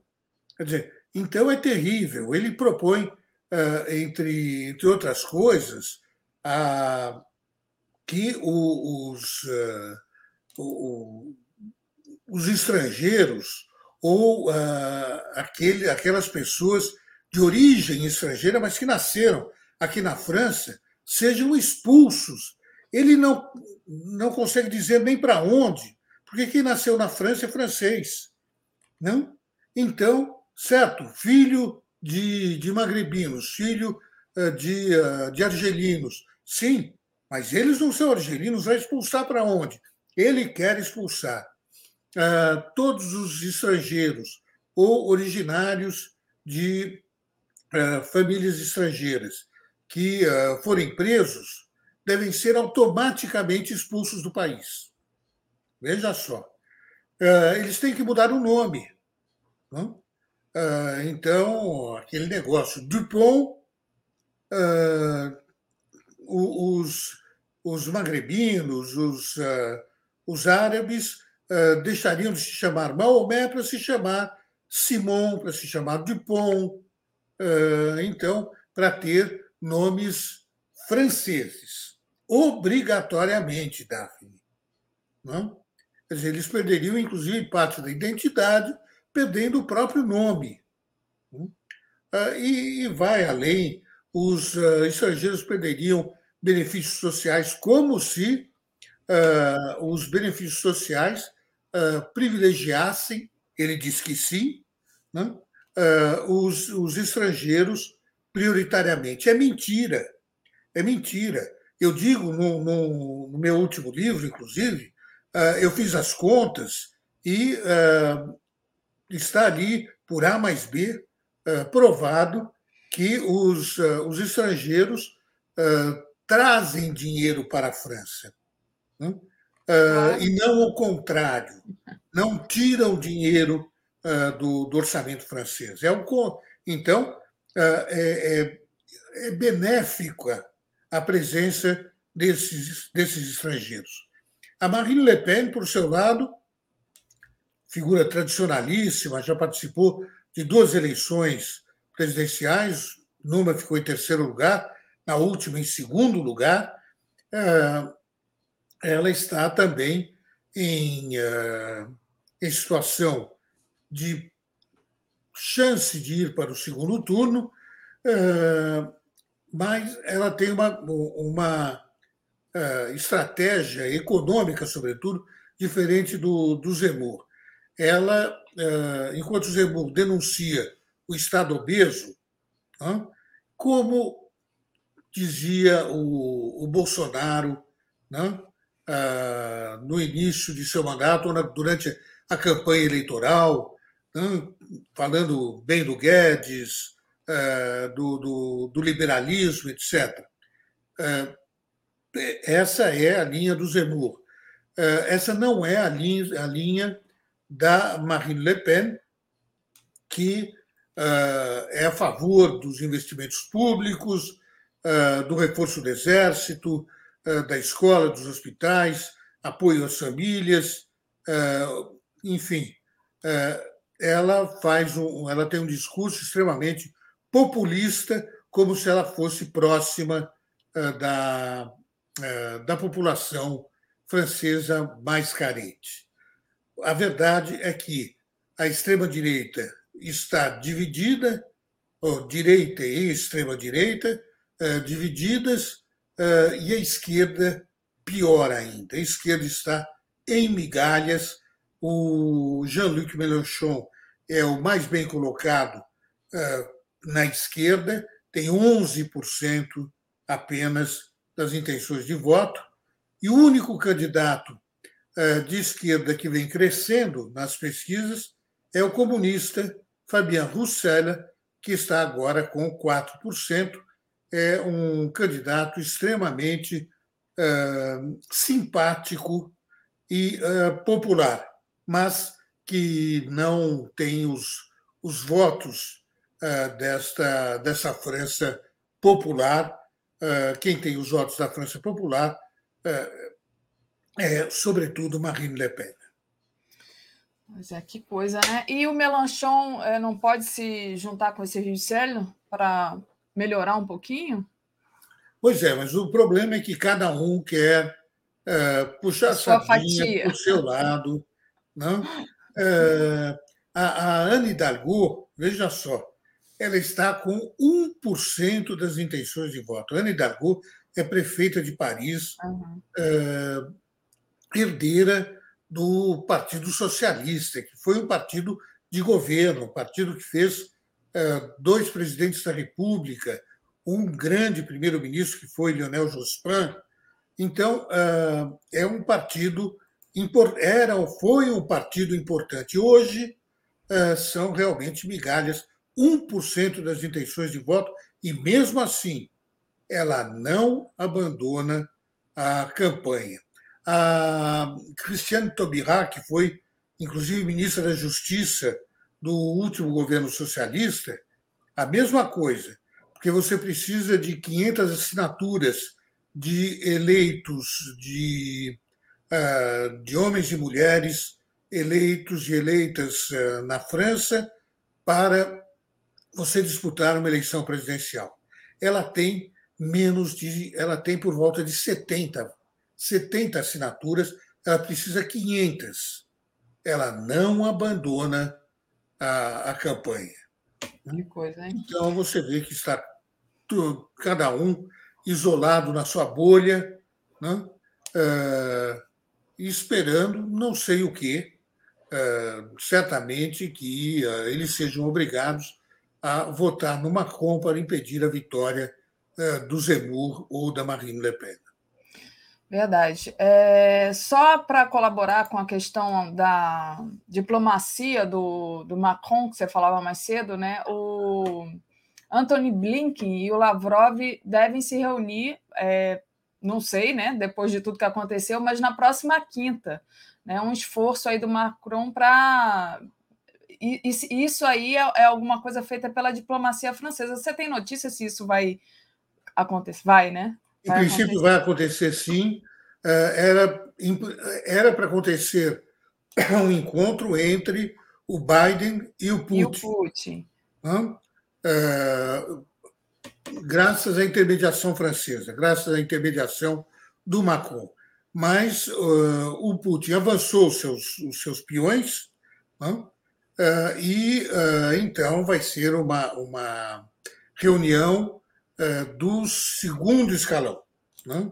O segundo time, digamos assim, eles não podem decidir nada, mas são dois personagens importantíssimos, né? porque ocupam o que corresponderia no Brasil a, a ministros de relações exteriores. E uh, então nós vamos esperar o que pode acontecer nessa, nessa reunião, mas uh, de qualquer maneira é, não se pode esperar nenhuma reviravolta significativa é, na situação atual, que ficou muito clara na noite de ontem.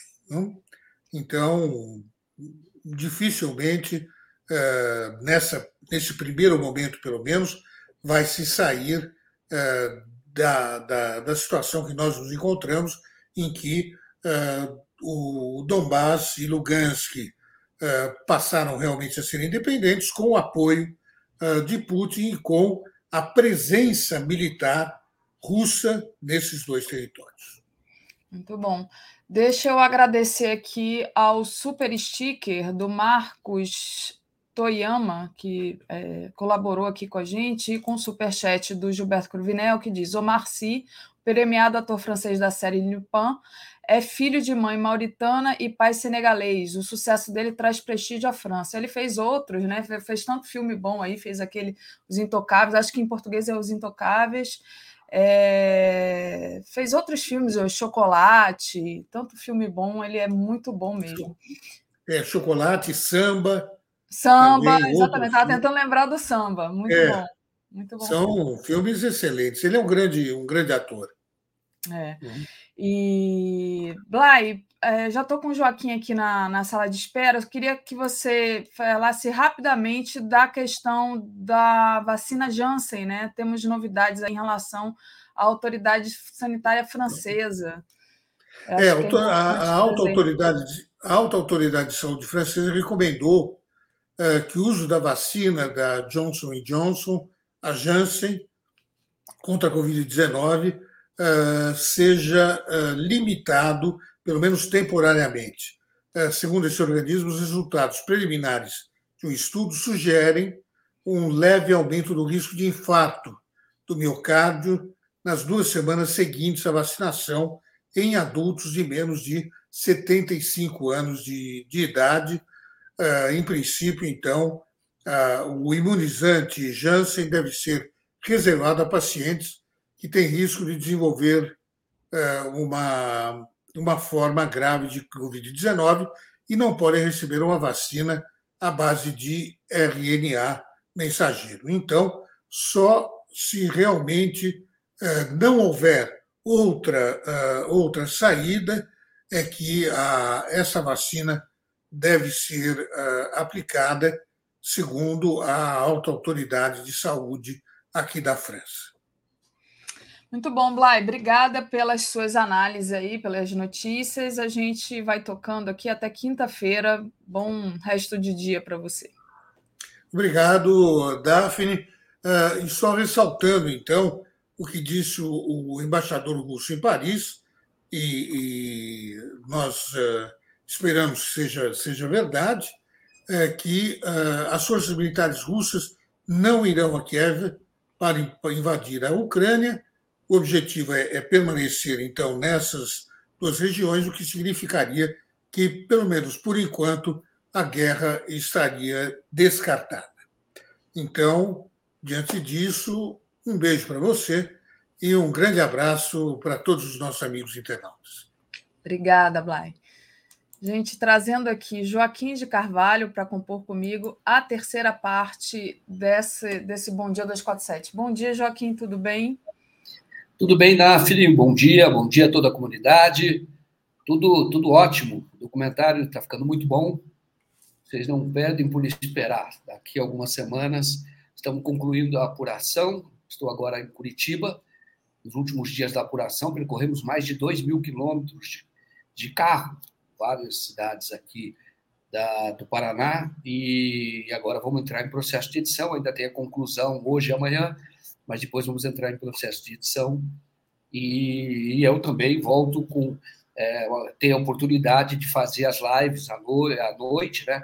E também participar aqui com muita honra do, do Bom Dia e também voltar a fazer os artigos para o 247. Mas devo dizer a vocês que está muito bacana, vai ficar muito bacana o documentário.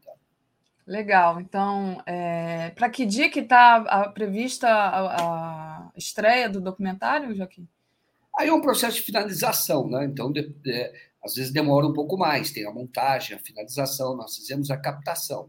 Então, uhum. agora já temos um, um roteiro, e aí é, tem um processo que é um, a gente faz com um acabamento bom de cinema. Então, é isso. Agora depende desse trabalho que varia um pouco, mas eu creio que em três semanas isso deverá estar concluído. Muito bom. Para quem não sabe, né, a, a, para quem, e para quem pergunta, a Tereza está de férias, né? Então o Joaquim vai me é, contracenar aqui comigo às terças e quintas, né, na substituição da Tereza Cruvinel. E segunda e quarta eu estou aqui com o Luiz Costa Pinto. Às sextas eu continuo com a Sinara, também sem a Tereza. É, bom, Joaquim, vamos falar. É, queria que você falasse um pouco dessa pesquisa é, qualitativa, né, que revelou que o brasileiro vê o Moro como juiz ladrão e o Lula como saída para a crise econômica. É, queria que você falasse um pouco dessa figura, né, que já, já até comentei, comentamos aqui mais cedo, mas acho importante que você traga o seu ponto de vista, você que está mergulhado justamente nessa pesquisa toda e nesse trabalho todo seu, né? Perfeito. Bom, isso nós temos notado isso na rua, conversando com as pessoas. Aqui no estado do Paraná, o que a gente vai fazer da apuração sobre o enriquecimento do Moro, né? O Moro tem uma vida de bilionário hoje. O triplex que ele atribuiu ao Lula falsamente é, não é nada perto do, do, do, apartamento luxuoso onde ele mora. Né? Então, a gente fazendo essa apuração também vai conversando com as pessoas. E olha, você vê uma consolidada a, a, o, o consolidado conceito de que o Lula é a saída realmente para a crise. Isso aqui no estado do Paraná, conversando com várias pessoas. E a questão do, do Moro também é, fica claro que ele é um juiz parcial, é isso que a pesquisa apontou, né? Mais ou menos tem uma figura que usa, que, que é usado lá nessas pesquisas qualitativas, né? Que é qualitativa para você saber, eles colocam um grupo de pessoas numa sala representativo de classes sociais. Eu já tive a oportunidade de ver a qualitativa, e atrás de um espelho falso, você fica é, analisando as respostas. Então, tem um mediador, ele faz perguntas, e ali é um debate entre as pessoas, das várias classes sociais, e aí você vai vendo o que as pessoas dizem e vai fazendo uma análise é, da, da, da posição, porque aquilo é um reflexo do que o povo pensa. E ali, uh, o juiz, ele é visto hoje como juiz ladrão, no sentido de um juiz ladrão no, no futebol, é, que é o, é, por exemplo, um juiz que aplica uma falta, isso que usado essa imagem lá, aplica uma falta, marca uma falta inexistente contra o adversário, e depois você vê que esse juiz veste a camisa e começa a jogar no, no time para, que, para o qual ele apitou aquela falta, a favor daquela falta. Daquela falta. Então, é, nesse sentido. Agora, eu devo dizer que o Moro é ladrão não só nesse aspecto. Tá? Então, é, o, a relação do Moro, a parceria que o Moro teve com o Youssef, a relação que o, o Youssef de intermediário, de captação de propina, junto a doleiros que foram protegidos aqui em Curitiba, outras pessoas que foram poupadas, esquema que o Moro tentou proteger de venda de sentenças. Isso vai mostrar o, o, o Moro ladrão sob outro aspecto, entendeu?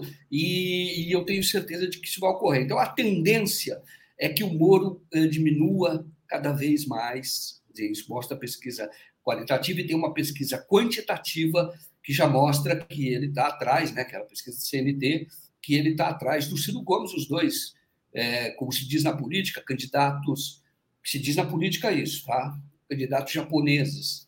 Isto é, a primeira parece tudo igual, tudo pequeno, Quer dizer, isso é um conceito da política. Estou refletindo, não vem aqui com nenhum preconceito, alguém dizer que tem algum preconceito, não é isso. É que na política se fala, fala isso. Você tem dois candidatos hoje é, que tem competitivos, né? É o Lula, na frente da pesquisa, e o Bolsonaro. Então, os outros são todos japoneses, como se fala na política. E Mas o Moro tem perdido terreno, mesmo nesse espaço ele está é, é, caindo, e vai cair mais. Então, a tendência é que o Moro acabe não tendo nem condição de disputar a presidência nem para um quarto ou quinto lugar.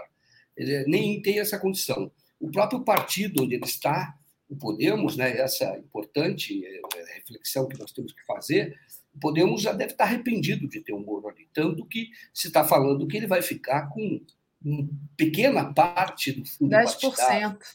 Exatamente. Entendeu? Ele vai ficar com o dízimo ali do, do, do, do, do, do, da, do partido, né, do Podemos. E por que isso? Porque o muro não agrega. As pessoas estão saindo até do Podemos. Não trouxe outros parlamentares. O Moro acreditou, alguém contou para ele que uh, aquele, a história do herói, aquilo que, uh, que aquilo era verdadeiro, quando na verdade era uma construção midiática e de instituições, outras instituições brasileiras, que tinha por objetivo tirar Dilma, depois prender o Lula, tirar o Lula da disputa da eleição de 2018 e eleger, eleger o Jair Bolsonaro. Então, e ele acreditou que não, ele acreditou que de fato ele era aquela pessoa, de fato ele era, tinha toda aquela popularidade. Na verdade, aquilo era artificial, é porque havia um movimento golpista para tirar um projeto que era aprovado nas urnas desde 2002. E ele vai para essa disputa, e eu não, não creio que ele vá até o final. O documentário vai mostrar que é o Moro, mas existe um campo aberto, tem várias é, frentes para investigar o Moro e mostrar que ele é uma farsa e mais do que isso. Ele é perigoso, não só para a democracia, onde ele atua, ele é perigoso.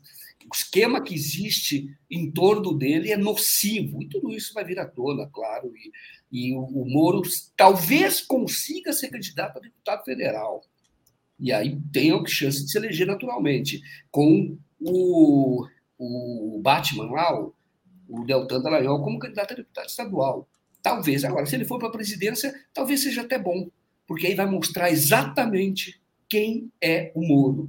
E, e ao mostrar o Moro, nós aplicamos uma vacina para que nunca mais haja um juiz que corrompa o sistema de justiça e, em consequência disso, o Brasil empobreça e ele próprio enriqueça, pessoas em torno dele também enriqueçam. Essa é a matéria, né, Dan? É, uma matéria que eu coloquei aqui, né, que é justamente os aliados já querendo desistir da, do, da candidatura do Moro, da, de, destinando menos dinheiro né, do que esperado para a candidatura dele. E tem também outro aspecto, né, Joaquim, que é, é hoje a Globo abriu espaço para um artigo que chama o Moro de corrupto. Né? Então, assim, já a gente via ali a, a, Globo, as, as, organizações Globos muito ali, alinhadas com essa candidatura Moro, mas hoje já apareceu ali um artigo, não é, não é alguma coisa que, está, que esteja sendo divulgada assim terrivelmente, mas já é um espaço de mostrar que já estão desistindo do Moro, né? E aí eu te pergunto sobre isso, eu quero que você comente sobre isso, e também sobre o que você falou sobre o Ciro, né? Você acha que então agora vão apostar no Ciro como terceira via? Como é que você vê essa, essa questão do Ciro? Não creio. Não existe mais terceira via. A eleição Acabou, vai se decidir. É, é... Tá me ouvindo? Sim, pode falar. Tá ótimo. Joaquim. Porque eu estou no hotel, a rede aqui não é, não é boa. Tá me ouvindo, Daphne? Tô, tô te ouvindo, sim. Tá ótimo. Nem, nem ficou ruim a sua internet. Acho que você que não deve estar tá, tá me então ouvindo. Eu vou, eu vou seguir. Tá, de vez em quando dá uma travadinha aqui, mas eu vou, eu vou seguir, então, aqui no, no, no raciocínio. Não existe terceira via, tá? É, não existe. E ali, e nesse sentido, eu, na minha opinião, o Lula foi, é, usou a estratégia correta. O Lula ocupou um espaço onde ia surgir uma terceira via. Então, na política, você tem que ocupar espaço não existe vazio na política. Não existe, esquece, não existe vácuo na política. Então, quando você, alguma coisa saiu, alguma coisa vai ocupar. Então, o Lula fez um, um, um movimento de muita habilidade, que foi de se dirigir ao centro e ocupar esse espaço. Então, a eleição ela já tende a ser uma eleição de, vamos ver, a, a, a luta, e vai ser difícil, a luta não é fácil, porque o Bolsonaro não está liquidado. A luta é no primeiro turno. Tá?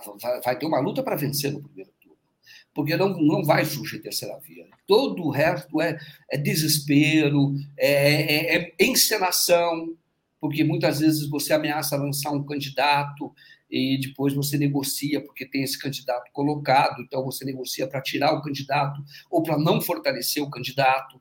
Me parece ser esse um movimento do Kassab em relação ao Eduardo Leite, lá do Rio Grande do Sul. Então, não tem, é, porque não existe, não vai ter terceira via. Isso está consolidado já na, população, no povão. É Lula como solução para a crise econômica. E ainda um resquício antipetista e a extrema-direita, que sempre vai existir, fortalecendo o candidato do, do Bolsonaro.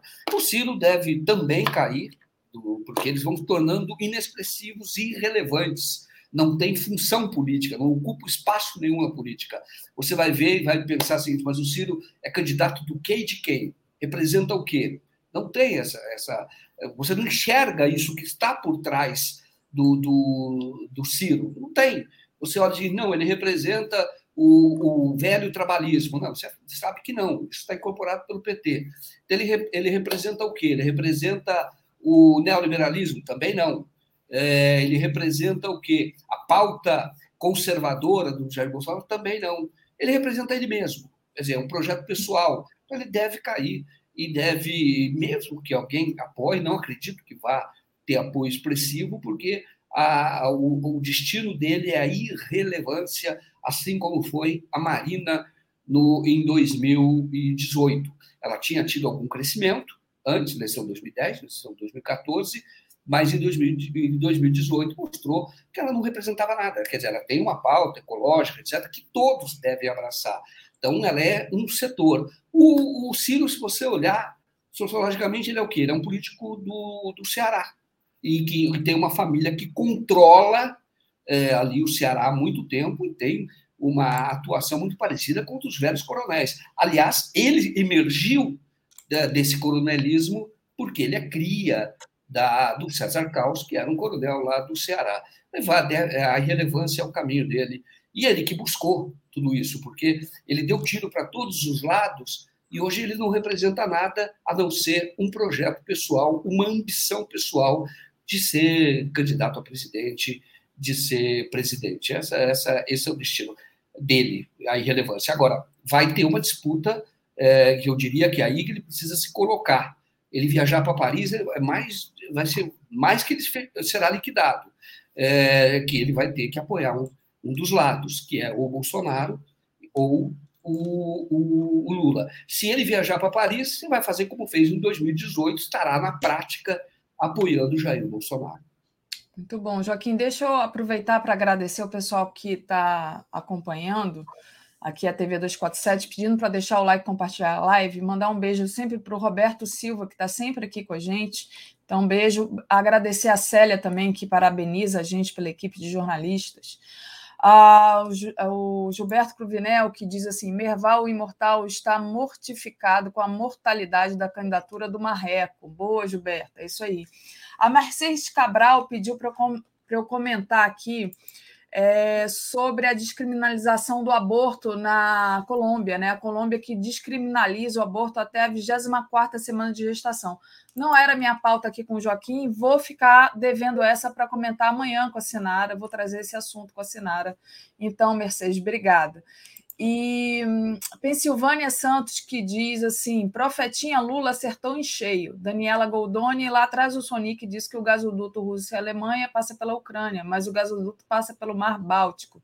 Diz a Daniela, acho que ela está assistindo atrasado aqui. Marcos Roba, para a pesquisa do Joaquim, abraços. Então, ele contribuiu aqui para o documentário do Joaquim. Então, faça que nem o Marcos, se você quiser contribuir, você pode contribuir ali através desse Pix que está aí em cima colado na tela em pix@brasil247.com.br. E se quiser o crédito da contribuição que apareça lá nos créditos do filme, é só mandar um e-mail para o contato arroba brasil247.com.br. Trajano Candelária diz assim: Ciro Fidelix. e é, temos aqui um outro. Ah, sim, do Gilberto também, Gilberto Cruvinel. Joaquim, tal qual fez Sua Majestade com o príncipe Andrew, esperamos que o teu documentário remova os falsos títulos e as honrarias do Marreco. Então, obrigada, Gilberto, aqui pela contribuição.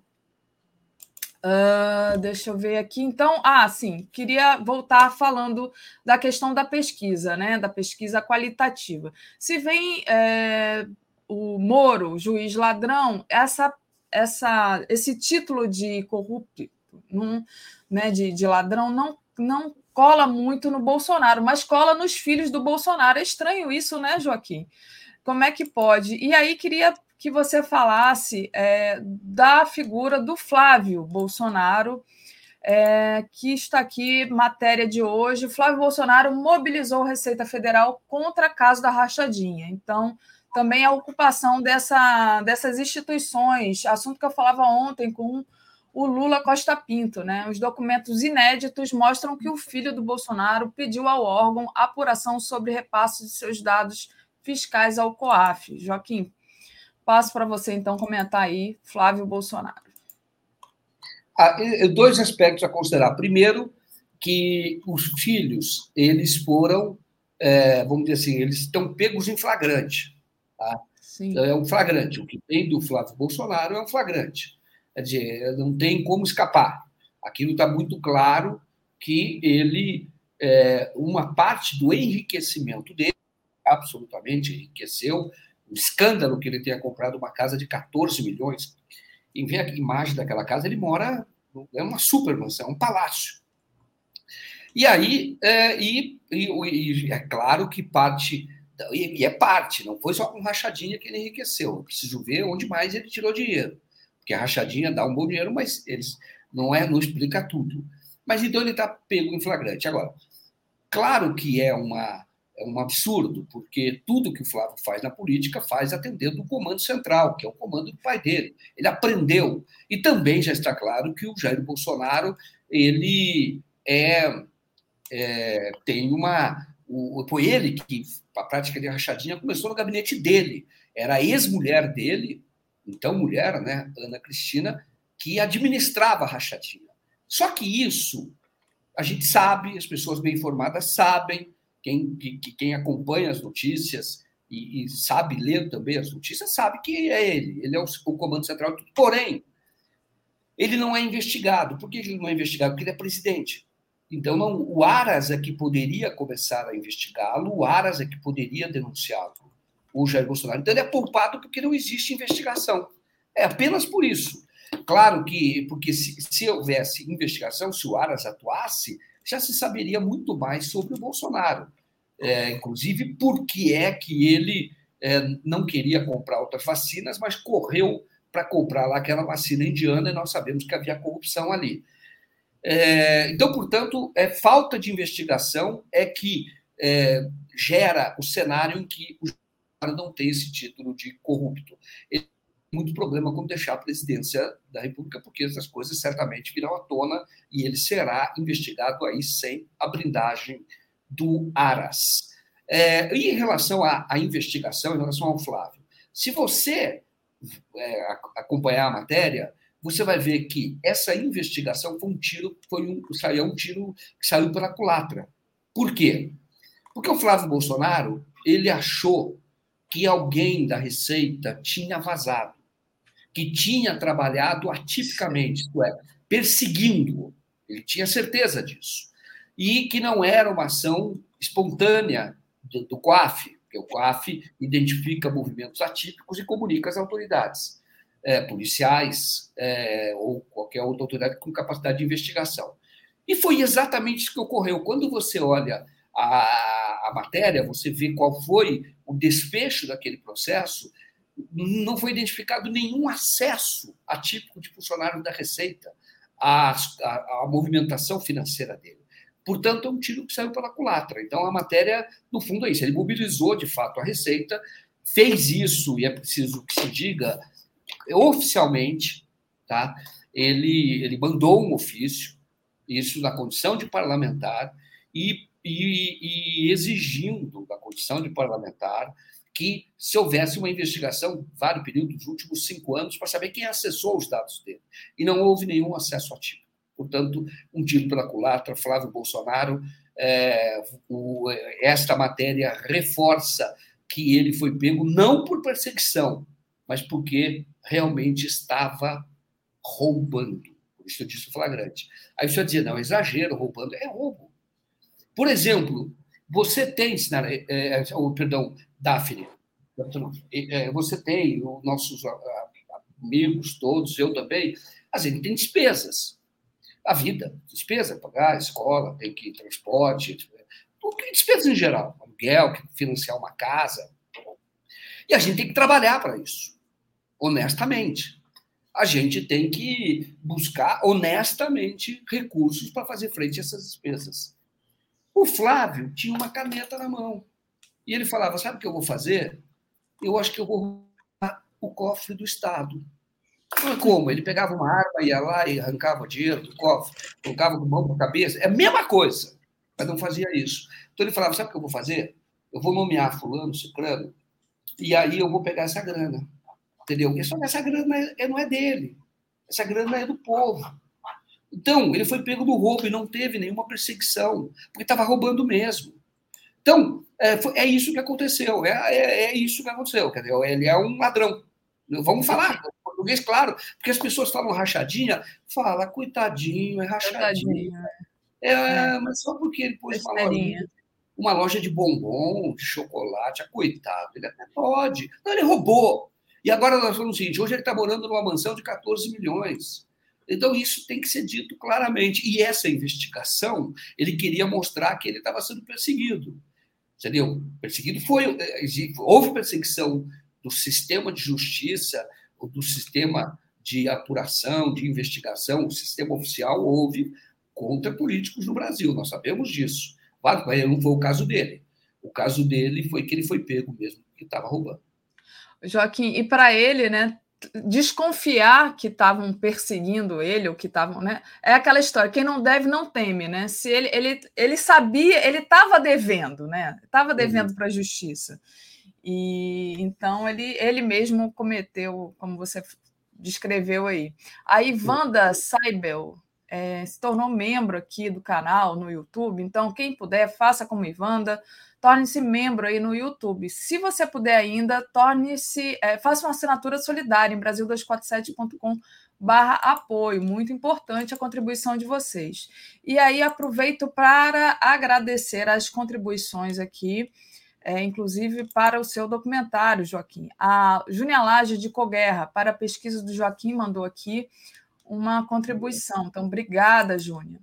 Muito obrigado. É...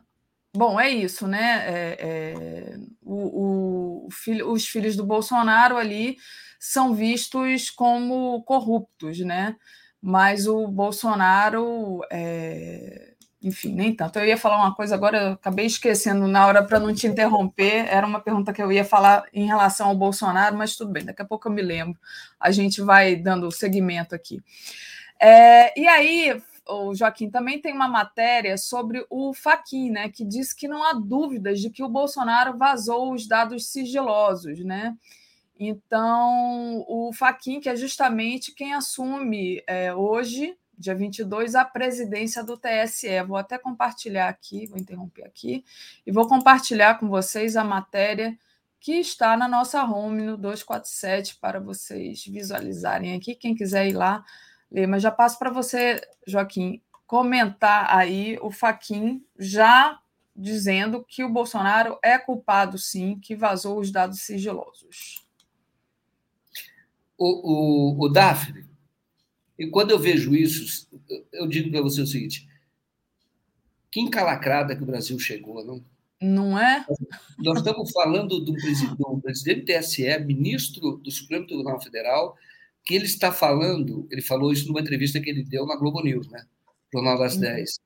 Ele está falando, o público em geral, que um presidente cometeu crime. Ele está dizendo isso, não há dúvida.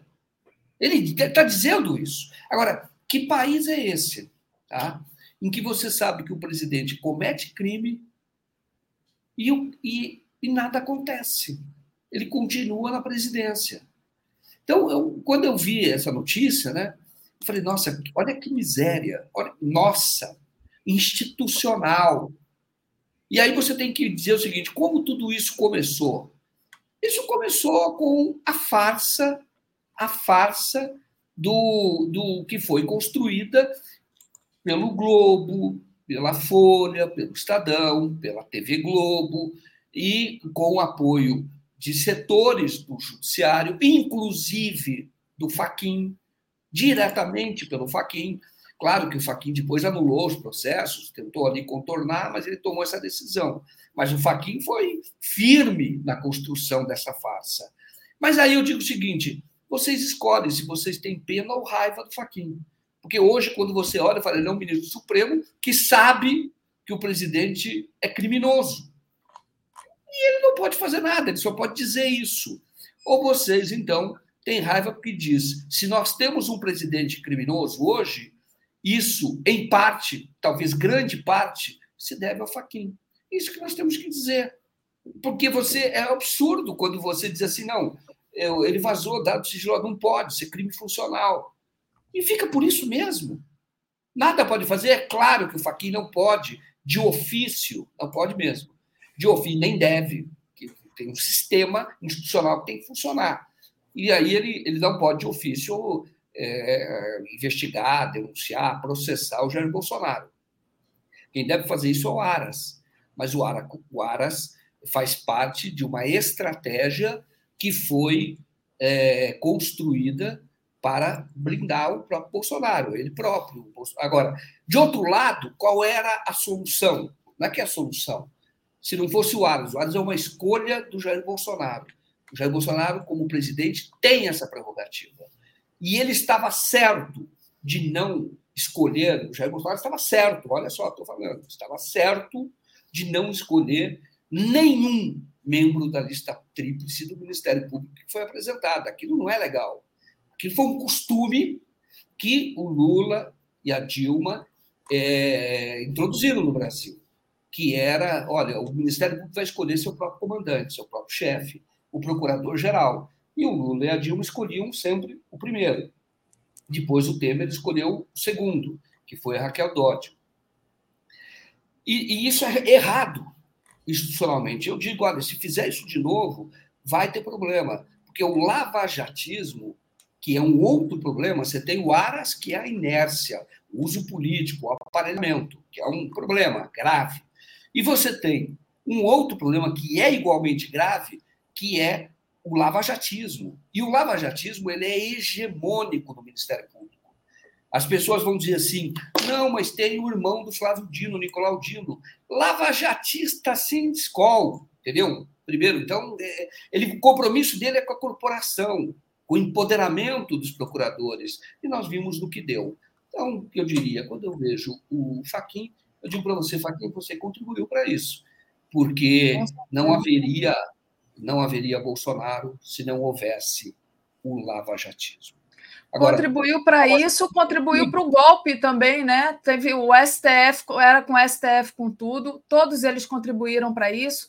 E a impressão que eu tenho, Joaquim, era assim: é, o PT estava sempre na defensiva. Durante muitos anos o, o PT teve na defensiva. Então, esse republicanismo do PT era parte dessa defensiva. Estava no poder, mas estava sempre se protegendo né, das más línguas. Não, vamos ser republicanos, né, vamos agir corretamente. Isso é ótimo. Né? Isso é ótimo. A gente aqui reconhece esse esforço. O problema é que, se você compara com o governo Bolsonaro, que está sempre no ataque, Bolsonaro está sempre atacando, né? Não sei se vocês já perceberam. Então, é, e continua aí, né? Com esse eterno ataque, né? A melhor. Alguém disse, né? Que no, que no momento de guerra a melhor é, defesa é o ataque. E a gente, aí, com o que você falou, você acha que esse seria o modo agora do PT, caso volte ao, enfim, ao poder, possa agir dessa forma? Como é que você vê isso, Joaquim? Eu vejo que a escolha é, é do presidente. Porque é o seguinte: o compromisso do presidente, seja lá quem for, é com o povo. Ele foi eleito pelo povo. A soberania é do povo. E a Constituição dá ao presidente esse poder. Diz: olha, você indica, e o Senado aprova ou rejeita. Sabatina aprova ou rejeita. Isso é o modelo institucional. E assim tem que ser. Então, eu diria para você: o procurador pode ser alguém, o procurador-geral, pode ser alguém que seja do Ministério Público. O Ministério Público é hegemônico. Porém, não são todos, perdão, o lavajatismo é hegemônico no Ministério Público. Porém, não são todos os procuradores que são lavajatistas. O lavajatismo é, é um horror, é um horror. Eu digo de novo, eu vi, eu vi uma imagem que o Fernando Moraes compartilhou no Facebook dele, que ele chama aquela turma da Lava Jato como o primeiro comando de Curitiba. É isso mesmo. E eles têm que ser carimbados assim. Mas não são só eles. Eles são fruto de uma é, de, de, um, de um pensamento, de uma atuação, de uma doutrina hegemônica dentro do Ministério Público, achando que eles, porque passaram em concurso, são juízes fiscais do mundo, e não são. Há limites. O que, o que a soberania é sempre popular. E aí isso é transferido para o presidente. Então, o presidente pode escolher um procurador, mesmo da ativa, se fosse uma lista de 10, ele escolhe entre os 10. Ali pode ter um ou outro que ele pode tirar dali, e esse não era lavajatista. Mas se for três, vai ser vai ser lavajatista porque são os três mais votados. E como é hegemônica, a maioria é lavajatista, vai escolher os três mais votados vão ser lavajatistas. Pode ter ali estilo um pouco diferente. Então você deve escolher, presidente, alguém que tenha, tenha passado pelo Ministério Público, eventualmente. Que não seja nem do Ministério Público, mas que seja alguém comprometido com os valores da Constituição, com a República e, sobretudo, com um projeto aprovado nas urnas. Então, é a defesa da Constituição. E a primeira defesa é a defesa da soberania popular. O presidente, para ser o Ministério Público atacar um presidente, tem que ser algo grave. No caso do Bolsonaro, já houve tanta gravidade que realmente alguém chamou o Aras aqui de previcaras, de previcação. Ele realmente tinha que tomar alguma decisão, porque é, é um, é um assinte, é, é um desafio, é uma afronta aos valores da República, aos valores da civilização. Né? Mas e, e, é um caso que aí tem que atuar, mas para você atuar contra o presidente tem que ser muito, algo muito grave. O Ministério Público, desde o mensalão, ele trabalha para derrubar o presidente. Então não é para investigar, ele quer, ele tem uma condução que diz eu sou o Ministério Público, derrubo o presidente. Então ele tem uma condução nessa direção. Então é muito importante que o próximo governo não retroceda. No caso, não volte atrás. O Ministério Público é uma escolha do presidente e aprovação pelo Senado. E se você colocar lava-jatista lá, eles vão desestabilizar o Congresso Nacional, vão desestabilizar o STJ, como fizeram, vão tentar, vão desestabilizar o STF, como tentaram, vão desestabilizar a presidência da República, porque o compromisso deles é com a corporação, eles precisam e foram muito empoderados. Então, tem sistemas de controle. Enquanto não há uma mudança, por exemplo, na composição do CNMP, porque deputados de esquerda não aprovaram, alguns que, que deram a vitória, a, nesse caso, ao lavajatismo, porque havia um projeto de lei, um projeto de emenda constitucional, o Lira pautou e era correto esse projeto, mudando a composição, era um projeto inicial do Paulo Teixeira, do PT. Depois houve umas certas mudanças, mas tem que mudar essa composição. O CNBP ainda faz alguma coisa, porque é de fora, mas ainda tem uma composição favorável a esse lavajatismo, favorável ao Ministério Público. E tem que a sociedade tem que controlar o Ministério Público. Mas, não havendo essa mudança, usa os mecanismos de controle que já existe, de, de equilíbrio institucional, que é o presidente escolher um, um, jurista, escolher alguém que seja comprometido com valores constitucionais e esse nome seja aprovado pelo, pelo Senado e, e essa pessoa atue com, com o chefe do Ministério Público, que tenha as prerrogativas que tem, como, por exemplo, de processar é, quando investigar o presidente ou ministros. É, aí é a prerrogativa dele, tem lá que a lei define. Mas o presidente não pode retroceder, na minha opinião, seja lá quem for. O Ministério Público é um monstro que foi criado, foi empoderado e se revelou um monstro. Quem tem muito poder tende à corrupção. Isso é natural. A sociedade tem que ter mecanismos de controle. O Ministério Público não tem. E como ele é titular da ação penal, ele define o que é crime ou não. Porque se ele nada fizer, nada acontece. Ainda que a lei diga isso é crime, não acontece, não, não, vai, porque ele é ele que pode mover essa a, a ação. Ele é o titular da ação penal. Então, ele precisa de um chefe que seja comprometido com valores da sociedade e não da corporação, não do Ministério Público. Porque o lavajatismo a gente vê aqui. A gente viu agora do que eles fazem e são capazes de fazer. Só que isso já estava entranhado, isso é espalhado. Tem prefeitos que têm problema, não conseguem governar, foram eleitos, porque o Ministério Público tem mais poder que um governador. Ele vai lá e, e, e, e empareda o prefeito, isso em todos os lugares. E às vezes não consegue fazer nada, executar um projeto aprovado nas urnas, porque o Ministério Público começa a mover ação de probidade, etc. E nada acontece. Então é preciso que a sociedade controle começa controlando, colocando uma pessoa que não seja comprometida com o corporativismo, mas sim com o Brasil muito difícil, né? Como disse o André Constantino, a justiça, a Constantino, a justiça é burguesa e aí para achar essa pessoa comprometida, é, a gente tem um trabalho aí. Mas é, vou compartilhar aqui com você, Joaquim, uma matéria que saiu agora. Você ainda provavelmente não teve o, é, o tempo de ver, mas eu catei aqui. Está na nossa home, primeira página. A assessoria de Lula acusa a Folha por espalhar fake news bolsonaristas contra o presidente. É a respeito do, do jornal Folha de São Paulo publicar o artigo do Flávio Bolsonaro. O Flávio Bolsonaro, nesse artigo, Joaquim, ele acusa o presidente Lula de, de ter roubado o Brasil. Então, assim, fake news, né? E a Folha se presta esse papel de publicar o artigo do Flávio e agora o que, que acontece, né? Então tá aí a Folha de São Paulo é, se prestando a um papel desse e o assessoria do Lula cobrando que algo seja feito. E passo para você dizer como é que você analisa isso. Primeiro, você acha que algo vai ser feito, né? Porque mais uma vez é esse mundo da pós-verdade é dizer, é dizer, né? Quando você falava da pesquisa é, qualitativa, onde as pessoas diziam ali o que, que pensavam, foi muito isso que aconteceu no Brasil, né? As pessoas enchiam a boca para dizer que o PT quebrou o Brasil ou que o Lula é ladrão, mas nunca houve prova que o Lula é ladrão. Já o Flávio Bolsonaro, por exemplo, mora numa mansão, como você mesmo é, falou mais cedo, e o Lula mora no apartamento dele, que já é dele há 40 anos, e foi acusado do, do, de, de, de, ter recebido um apartamento que ele nunca nem dormiu lá. Então, esse Exato. mundo da manipulação é o mundo que a gente vive hoje. Mas passo para você. Tá Eu acho que é o seguinte: a Folha pode dar espaço e quem vai responder na minha opinião, é, judicialmente a pessoa pode responder.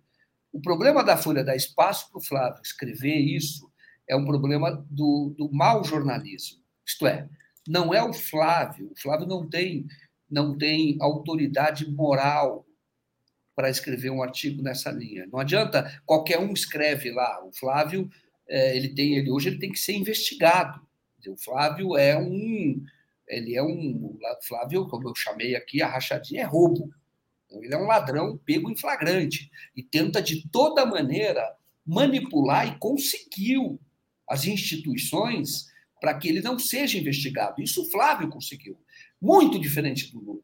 O Lula foi perseguido, o Lula não tentou interferir em nada, foi preso injustamente e não há nenhuma prova.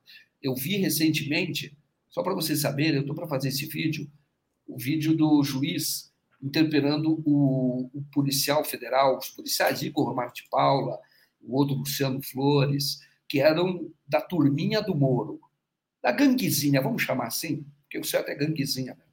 Então, uma mulher da gangue do Moro ali, aqui em Curitiba, Curitiba. Então, é, eu vi o juiz pergunta a essa altura, quando ele começa a fazer esse discurso, que é tipo bolsonarista, Aí o, o, juiz me interrompe e fala: Olha, o senhor está fazendo um discurso muito grande, mas o senhor disse que investigou bilhões, contra história. Falou, Por favor, o senhor encontrou algum dinheiro do Lula? Ele ficou quieto. Ele não sabia o que responder. Falei, o que, que tem? Porque eu, eu, ele falou, o juiz, perguntando, falou, estou perguntando como juiz, e esse, essa audiência tem valor histórico, porque é o processo em que a, a Marisa Letícia moveu contra a União porque ela foi perseguida pelo Moro e que vazou uma conversa privada com o filho. E o juiz exator ele fica indignado, porque o cara começou a fazer esse, esse discurso do Flávio Bolsonaro. Fez esse discurso ele falou, mas olha, me permita, ele como juiz pode fazer pergunta, eu quero perguntar porque isso tem valor histórico. Já que você está dizendo tudo isso, encontrou algum centavo do Lula fora do Brasil? Em algum lugar? Ele ficou quieto. Aí o, a Advocacia Geral da União, que deveria, deveria defender a União, mas defende esses lavajatistas, o advogado-geral falou, não, mas o senhor não pode fazer essa pergunta, não sei o quê, etc. Virou ali um certo tumulto, falou, não vou fazer, se ele não quer falar, ele não fala, porque a, o silêncio dele já é uma resposta. Mas o fato que eu quero dizer é um mau jornalismo. Você tem que escolher alguém, mesmo alguém que queira criticar o Lula, que tenha é, autoridade moral, algum tipo de autoridade moral, você pode criticar o Lula, que tenha é, que, que tenha um passado limpo e que, entendeu? Aí essa pessoa tem legitimidade, aí teria um valor, falar, olha, o artigo de fulano, mas um ladrão de dinheiro de funcionário vai falar do Lula, eu digo para vocês ficar feio para a Folha. Tudo bem, eu acho que a assessoria tem que questionar, tem que criticar, e está certo, isso faz parte do jogo político e da própria estratégia de comunicação. Mas vamos convenhamos, né? É, é, como, é como se você olhar o seguinte: você olha ali o que não é o caso do Lula, o Fernandinho Beiramar reclamar do traficante aqui do Paraná, de algum lugar, e, ficar acusando. Não tem sentido, entendeu? Claro que o Lula não é tráfico, traficante, nada disso. Eu digo que ele não tem autoridade moral nenhuma para criticar nesse sentido nem o Lula, nem ninguém da política, porque hoje ele tem, o Flávio Bolsonaro, é que responder pelos crimes que ele cometeu e, e são e, é objeto de ação que ele tenta de toda maneira embargar, dificultar, que é foro privilegiado, conseguiu. E, então, eu digo para você, mais uma vez, a Folha mostra que faz um mau jornalismo. Ela pode publicar, se quiser, a liberdade de expressão existe, mas, na minha opinião, é feio até para a Folha. Sim, com certeza, concordo com você, mas de qualquer forma é, é aquela coisa, um grande veículo que chancela a palavra do Flávio Bolsonaro, né? Que dá ali a marca de, digamos assim, credibilidade né, para o Flávio Bolsonaro acusar o Lula de alguma coisa que ele não cometeu. E, então, queria agradecer aqui a nova membra do canal, Luciane. Eu acho que é Luciane, acabei de perder o nome dela aqui, porque às vezes não fica aqui, mas eu vou procurar direitinho daqui a pouco, trago o nome da pessoa que estava aqui, inclusive é, pregada na tela. E pedir para o pessoal deixar o like e compartilhar a live, muito importante também. Quem puder, faça uma assinatura solidária em Brasil247.com.br apoio. A Leila Matos faz aqui uma crítica, dizendo que acha que os títulos das matérias do 247 são um pouco confusas e pouco claras, e muito leves em relação ao Bolsonaro e à família. É, até, Leila, ok para a sua crítica, mas quero dizer que é nosso, nosso lema aqui é todo dia ficar batendo no Bolsonaro. Você está achando que a gente está batendo pouco? Né? Vamos bater mais, né, Joaquim? Então. Mas... É, mas assim, sempre lembrando que a gente tenta hoje, que é o que eu entendo, é, é, é, é, é separar o noticiário da opinião, da coluna. Sim. Então, se você olhar, que acredito o seguinte, o 247 ele, ele ele não faz um jornalismo que ele não deixa, ele não só nega a notícia para o povo. Tá? Então, isso é importante para vocês decidirem. Porém, tem a opinião, tem a posição editorial do jornal, do, do, do site, que é o jornal, tem a posição editorial, e isso tem que ser respeitado. Então, eu diria para você que, é, o, o, na verdade, o compromisso dos 247, desde o início, isso eu falo, estando aqui pela conversa que eu tenho com o Léo, desde o início, é em defesa da democracia, em defesa do Brasil. Sabendo que foi o início de tudo, como o Léo conta isso, ele percebeu há 10 anos, mais de 10 anos, vai fazer 11 anos agora, o 247, ele percebeu que haveria um movimento golpista no Brasil.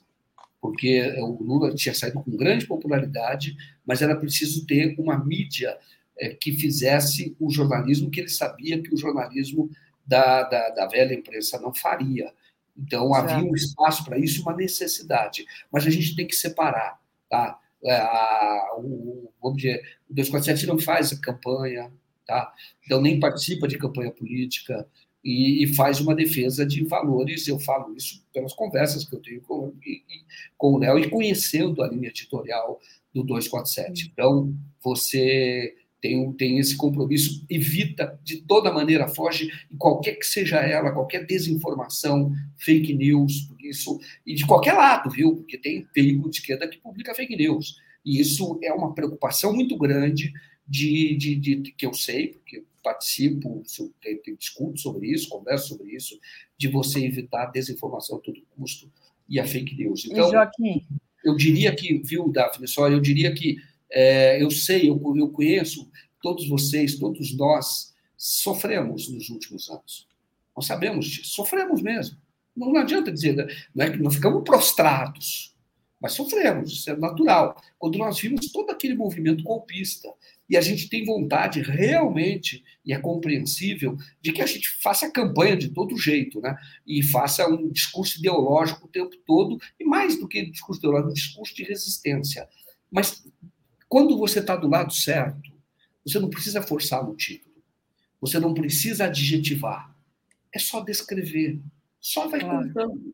E isso vai minando a esse projeto autoritário que se instalou no Brasil, não só pelo Bolsonaro, que começa lá atrás e que tem o Moro como um dos expoentes. É, quando eu me referi a bater no Bolsonaro, é denunciar o Bolsonaro. E nós nunca fomos acusados de fake news. A única vez que fomos acusados de fake news era verdade, que era aquela, aquela notícia do Rosário, do. Como é que chama? Do, terço né, do, do Papa, do representante do Papa tinha levado para o Lula e fomos acusados de, de ter publicado fake news, e era verdade, depois eles tiveram que reconhecer que realmente era verdade. Queria agradecer ao Augusto Feitosa, que entrou como membro também, e a Lucinéia, que eu não lembrei o nome dela, Lucinéia Rosa dos Santos, obrigada, Lucinéia, também. A Leila Matos diz que se referia aos títulos das matérias. Obrigada, Leila, aqui pela colaboração. E, é, bom, tá aqui, a gente não, não censura ninguém, mesmo quando é alguma crítica, né, Joaquim? Joaquim, para a gente finalizar, é, deixa eu trazer aqui uma matéria que saiu na Mônica Bergamo, justamente nela, na Folha de São Paulo, mas é importante, a Mônica dizendo que é, Assim, olha, médico diz ser absurdo o Brasil ainda não adotar remédio contra a Covid e defende que São Paulo negocie compra. Então, é, queria que você falasse um pouco sobre essa notícia, o que, que você traz para a gente como análise dessa notícia, o que, que você traz como novidade. Pessoal, é o seguinte, esse tema é, ele é caro, que eu fiz até o documentário A História Secreta da Cloroquina. E naquela ocasião, então o tema da Covid é cara a todos nós, mas eu, eu, eu aprofundei um pouco mais por ter feito esse, esse documentário. Então, na ocasião, nós estávamos vendo que o governo, o problema da, da, do coronavírus é um problema que toda a humanidade passou, está passando, planetário. Mas no Brasil, você tinha um problema da gestão péssima que nós temos do Jair Bolsonaro. Péssima. Ele atua a favor do coronavírus. Ele já existia e por isso é que nós tivemos um número de mortes absurdo aqui no Brasil. E aí, é, e como eu disse, é, isso, o problema se agravou aqui por causa do Bolsonaro. Esse é o nome, pode colocar mais de 400 mil mortes na conta dele. E o que está acontecendo agora, mais uma vez, é, o, o, o, governo brasileiro está adotando política errada ou não adotando política nenhuma. Isto é, é, você tem a vacina, ok, a CPI da Covid pressionou para que todos tivessem vacina. O Bolsonaro não estava fazendo nada. Tá? Quando começou aquele discurso, a CPI foi maravilhosa por isso. Só por esse fato, a gente tem que é, colocar a CPI no lugar de honra da história, aquela CPI que houve, porque acelerou o, o, a vacinação, a vacinação. Agora, o, o, a ciência, eu falei aqui no sábado, nós temos que reconhecer, dizer que a ciência conseguiu avanços numa pandemia em muito pouco tempo. Pandemia existe de quando em quando o planeta é sacudido por pandemias. Ao ver a história, você vê aqueles desenhos que você já viram de médico que vem com chapéu e eles têm um bicão de passarinho, assim e tal. Vocês já viram isso, né? Então tem aquele bicão, chapéu preto, eles são médicos, ali, ou profissionais de saúde que estão entrando em cidades que estavam devastadas pela, pela, pela doença da época. Então aquele bicão é porque ali eles colocavam ervas para não sentir o cheiro de cadáver, o cheiro de é, cadáver, né, putrefação, podre. Então eles colocavam aquilo para e eles iam até a cidade fazer o que podiam. E isso demorava muito tempo, tinha resquício porque a ciência não estava tão desenvolvida. A ciência era um processo, né? Então, e o avanço, a ciência conseguiu, aquilo que os bolsonaristas negam, conseguiu grandes avanços em muito pouco tempo. E o remédio é o antiviral, não tem mais de um, tá? Tem o da Pfizer, tem outros, tem três, pelo menos, antivirais, que têm eficácia comprovada, não é ivermectina, não é cloroquina. Eficácia comprovada contra o coronavírus. Reduz, por pesquisas já mostraram, 90% a internação e óbito. Então, portanto, é uma vitória. Agora, como fazer para este remédio chegar até as pessoas, para as pessoas não morrerem. Entendeu? E tem, tem um remédio, e não é cloroquina. E o que acontece? O Brasil ainda não aprovou e o Brasil nem está distribuindo. E nem colocando uh, rede privada, e não é para ficar em rede privada. Pode até ficar em rede privada para que ele puder comprar, antiviral, etc. Mas isso tem que chegar a todos, tem que ir para o SUS, e em grande quantidade, para que as pessoas e não é privilegiar o privado, estou dizendo isso não. É adotar como política pública, mas, primeiro, aprovar, Anvisa. Segundo, colocar na rede do SUS E assim tem que ser feito, porque aí é mais um passo. O remédio existe. Portanto, eu até ouvi isso de um médico. Ele falou, Joaquim, hoje, Covid não é mais um problema da ciência, da saúde pública. É um problema, mas não é. Tem a solução da ciência. Ela já deu a solução. Passou a ser um problema de política pública ou um problema político que o governo não está aprovando, isso tem que ser urgente e, e, tem que distribuir, adquirir e distribuir. E aí vamos seguir a nossa vida. Tá? Então, eu queria muito comentar, como eu disse, eu vi, testemunhei, fui em vários locais, a farsa da cloroquina, pessoas que morreram por causa dessa farsa, em várias cidades aí. Espero que essas pessoas sejam os gestores sejam responsabilizados, o Bolsonaro em primeiro lugar, e sejam responsabilizados pelo crime que cometeram ou pelos crimes que cometeram contra a humanidade. Mas agora o governo tem que fazer a gestão eficiente. O Queiroga tem que chamar todo mundo e falar prioridade. Cara, tem um remédio. Entendeu? O remédio está aí, eficácia comprovada. E como é que nós não temos no Brasil? Como é que as pessoas não estão usando? Bom, era isso que eu queria comentar. Acho isso, Muito bom. de novo, eu disse grave, e, e, por outro lado, a boa notícia: a ciência venceu. Só que coisa boa, a ciência venceu. Vamos continuar tomando cuidado, todos os cuidados, porque o vírus está aí, o remédio não, chega para todo mundo, é, tem aqueles que não se vacinaram, mas é, nós sabemos que hoje existe remédio, existe vacina. É, o nome dos remédios né, é o Paxlovid, Monopiravir e Remdesivir, né, que são os remédios que já estão sendo usados no Reino Unido, na União Europeia e no Estados, nos Estados Unidos. E é isso que você falou, e não é à toa que a população brasileira, né, Joaquim, vê o Bolsonaro como um péssimo gestor da pandemia, que isso também está naquela pesquisa qualitativa que a gente começou aqui a nossa participação comentando. Joaquim, passo para você, então, é, fazer uma palavra final aqui para os nossos internautas e já finalizando aqui a nossa a nossa participação de hoje. Só antes de passar para você, deixa eu dar um, o, nossos horários, né? Às 10 horas a gente tem Sua Excelência o Fato, hoje entrevista com o Guilherme Boulos. Às 11 horas a gente tem o Giro das 11, às 13 horas Arquitetura da Destruição, o crescimento dos grupos neonazistas no Brasil, 14 horas Criminalização racista da cannabis, com André Barros e Henrique Carneiro, às 15 horas Comunidade Pão com Ovo, a batalha pela mídia alternativa. Muito bom, gostei desse título. Às 16 horas, análise política com Rui Costa Pimenta. Às 17 horas, tábua de fim de tarde. 18h30, boa noite 247. 22 horas, o dia em 20 minutos. E 23 horas, live do Conde. Joaquim, passo para você. Tá certo. Ah, bom, o que eu quero dizer para vocês é o seguinte: eu estou falando aqui, tem até uma questão colocada que é perigoso falar, cravar que a vacina funciona. Funciona, porque isso é ciência. Você fez teste dois grupos e você está vendo hoje, e você vê o que aconteceu num grupo representativo, o que aconteceu no outro grupo representativo. Ponto. A diferença foi a vacina. Portanto, funciona. Agora, e depois você teve o resultado a partir do local onde ela foi aplicada, onde as vacinas foram aplicadas. E onde houve mais vacina, você está tendo menos problema até com essa nova variante, é, a Ômicron.